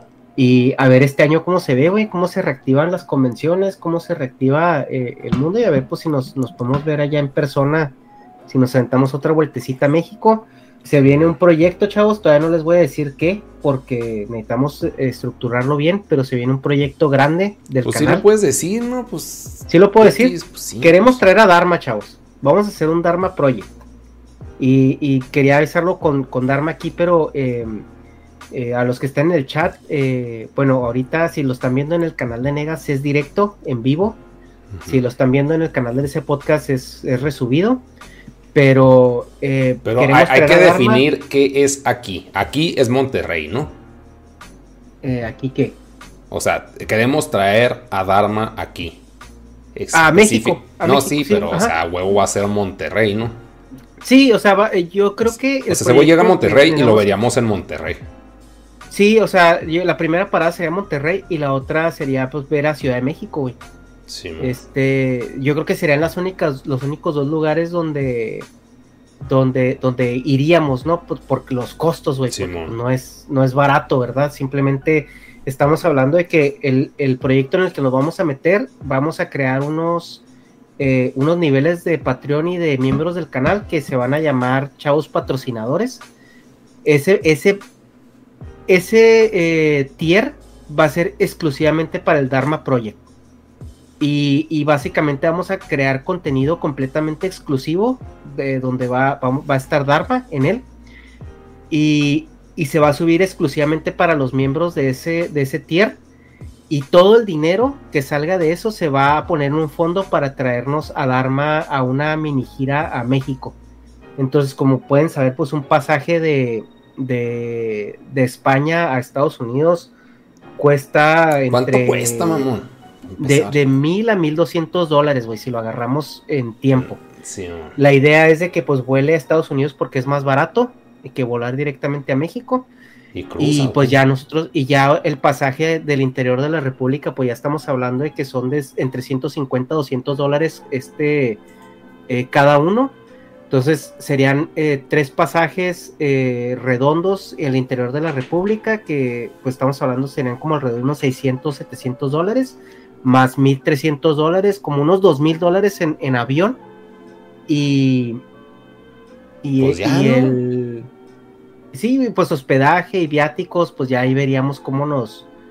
Cómo, O sea, ponle cómo- que 3,000. cómo lo, cómo lo resolveríamos. Lo más difícil es el avión. ¿Cuánto duraría? ¿Como una semana? Algo así. ¿Qué? ¿Aquí en México? Sí, sí, una semana. Sí, sería una semana, este, eh, y pues grabaríamos en Monterrey, en Ciudad de México. Sí, mo. Sí, porque, o sea, el punto no. O sea, yo como lo veo que pueden aplicarse ahí, güey. Es de que es traerlo para convivir, güey. Porque, o sea, traerlo para grabar un podcast, o sea, de que se va a hacer eso, se va a hacer eso. Pero, por ejemplo, Ajá. no, pues lo traemos y lo en Monterrey, este, tal día, vamos a estar en tal lugar, y ya lo conocí. Sí, también. O sea, porque, o sea, para mí no es atractivo como pinche donador. De que, ah, pues van a grabar en un depa en Monterrey. Pues me vale verga, No, güey, Lo sí. pueden hacer desde su casa. O sea, más bien es, es el pedo de vender la convivencia. O sea, van a pagar por convivir. Ajá, no, sí, también, pues, Porque es la- lo que la eh, gente te digo, quiere, los detalles de los, ajá, los detalles de los miran grits y todo eso, pues también habría que verlo. Pero sí, la idea es de que si Dharma, pues, viene desde España a México, pues también, les digo, sería grabar podcast, sería armar una agenda para grabar podcast y, y hacer miren grits en los lugares a donde vayamos, ¿no? O sea, también es, es algo que, que, que se toma en cuenta. Y pues creo que pues Monterrey y Ciudad de México es- son buenos puntos para, para que la mayor parte de la gente esté, ¿no? Creo que, que ahí se concentra mucha de la gente que nos sigue. Y pues ya también veríamos a lo mejor en Tijuana, güey, o sea, porque pues Dharma llegaría por, por acá, por San Diego. Entonces, este, pues a lo mejor haríamos una paradilla en Tijuana para, para ver qué pedo, hacemos un, un grid ahí y luego ya después eh, nos vemos en Monterrey y ya dependiendo de cómo esté el pedo, dependiendo de qué también le vaya al proyecto, también de cuánto apoyo se genere, pues igual hasta en Chihuahua, güey, hacemos una, una escala ahí, este, rápida. Pues es un mamar mucho, güey. A mí se me hace más fácil el pinche Monterrey y, México. Y ya, Simón. Sí, es, de entrada eso es, güey. De entrada eso es Monterrey y Ciudad de México. Eh, porque también pues igual no va a venir un mes, güey. O sea, y también otros, yo también tendría que pedir vacaciones y todo eso. Entonces yo creo que sí sería una, una situación de como unos eh, 8 o 10 días, ¿no? y, y, pues sí, como dice Negas, o sea, veríamos ahí la convivencia, veríamos también la agenda, también para que Dharma, también conozca y se la pase bien, ¿no? No traerlo nomás explotarlo. Entonces... pero vos, eh, bueno, no sé, ya tú sabes ese pedo. Pues es que, o sea, llega una sema, pero, o sea, como que el peor de nuestra, de la convivencia con el S podcast sería una semana pero el boleto se compra de que pues el güey se queda un mes, güey, y ese güey hace con las otras tres semanas lo que se le da la chingada. Ah, no, sí, sí, sí, sí. O sea, sí, yo sé, yo sé. Ajá. Entonces. No, sí, sí, ya, es, ese, pedo ya, esa parte, o sea, él, él ya, ya puede decidir o. el pedo es, son los tres mil para ida y vuelta y el hospedaje de una semana. Simón. Y ya, pues ahí va a tener donde yo creo que... Sí, yo creo que esa meta sería buena, güey, entre 2.500, 3.000 dólares, ya con eso creo que se financia todo ese proyecto. Y pues les digo, todavía eh, voy, tengo yo que crear el, el tier, voy a verme con Dharma para grabar el contenido que se va a hacer exclusivo. Y, y pues en cuanto esté ya todo listo lo lanzamos y pues ahí les, les vamos avisando, ¿no? Sí, y Dharma ya tiene Twitter, para que lo sigan en Twitter también. El tier ahí, bueno, así hablando por, con la gente que está aquí, no sé cuántos sean de Monterrey, cuántos sean, bueno, los 100 cabrones que están de Monterrey y de DF, es decir, eh, va a estar en estos dos lugares y va a ser una reunión privada con los que donen. no más, o sea, no es un show, güey. No estamos vendiendo un show para que se agoten las entradas, es de que no, van a pagar por traerlo y ustedes nomás convivir con la persona. Nosotros vamos a grabar podcast aparte, pero ustedes por lo que están donando es por un día convivir y pues no va a ser de que van a llegar a formarse. Si, o sea, si, donan 50 güeyes de Ciudad de México, se van a ver pues, en un lugar, bueno, me mamé, 20, 20 güeyes. Se van a un lugar público rápido y, y, pues todo el pedo es ahí en el acople. Sí, sí, ahí nos echamos unos, unos sándwiches o algo ahí, este, pues dependiendo de cómo esté el COVID y todo el pedo. Simón. Pero sí, o sea, la idea es, es, eso, como dice, como dice Negas.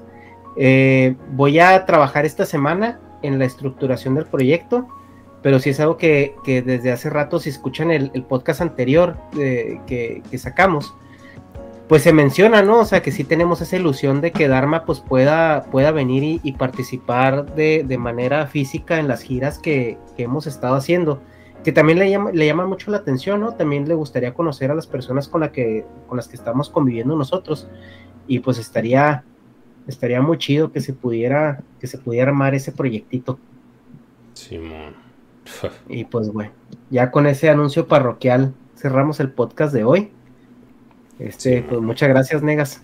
Ahí estamos. Pues, muchas gracias por este año lleno de emociones. Emociones, sí.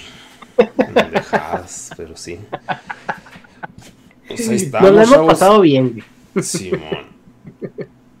bueno, gente, nos vemos a todos los que están en el chat. Saludos. Muchas gracias por estar aquí. Y pues ahí nos vemos en el resubido en el S Podcast. Adiós. Adiós. Mom deserves the best, and there's no better place to shop for Mother's Day than Whole Foods Market. They're your destination for unbeatable savings, from premium gifts to show-stopping flowers and irresistible desserts. Start by saving 33% with Prime on all body care and candles. Then get a 15-stem bunch of tulips for just $9.99 each with Prime. Round out Mom's menu with festive rosé, irresistible berry chantilly cake, and more special treats. Come celebrate Mother's Day at Whole Foods Market.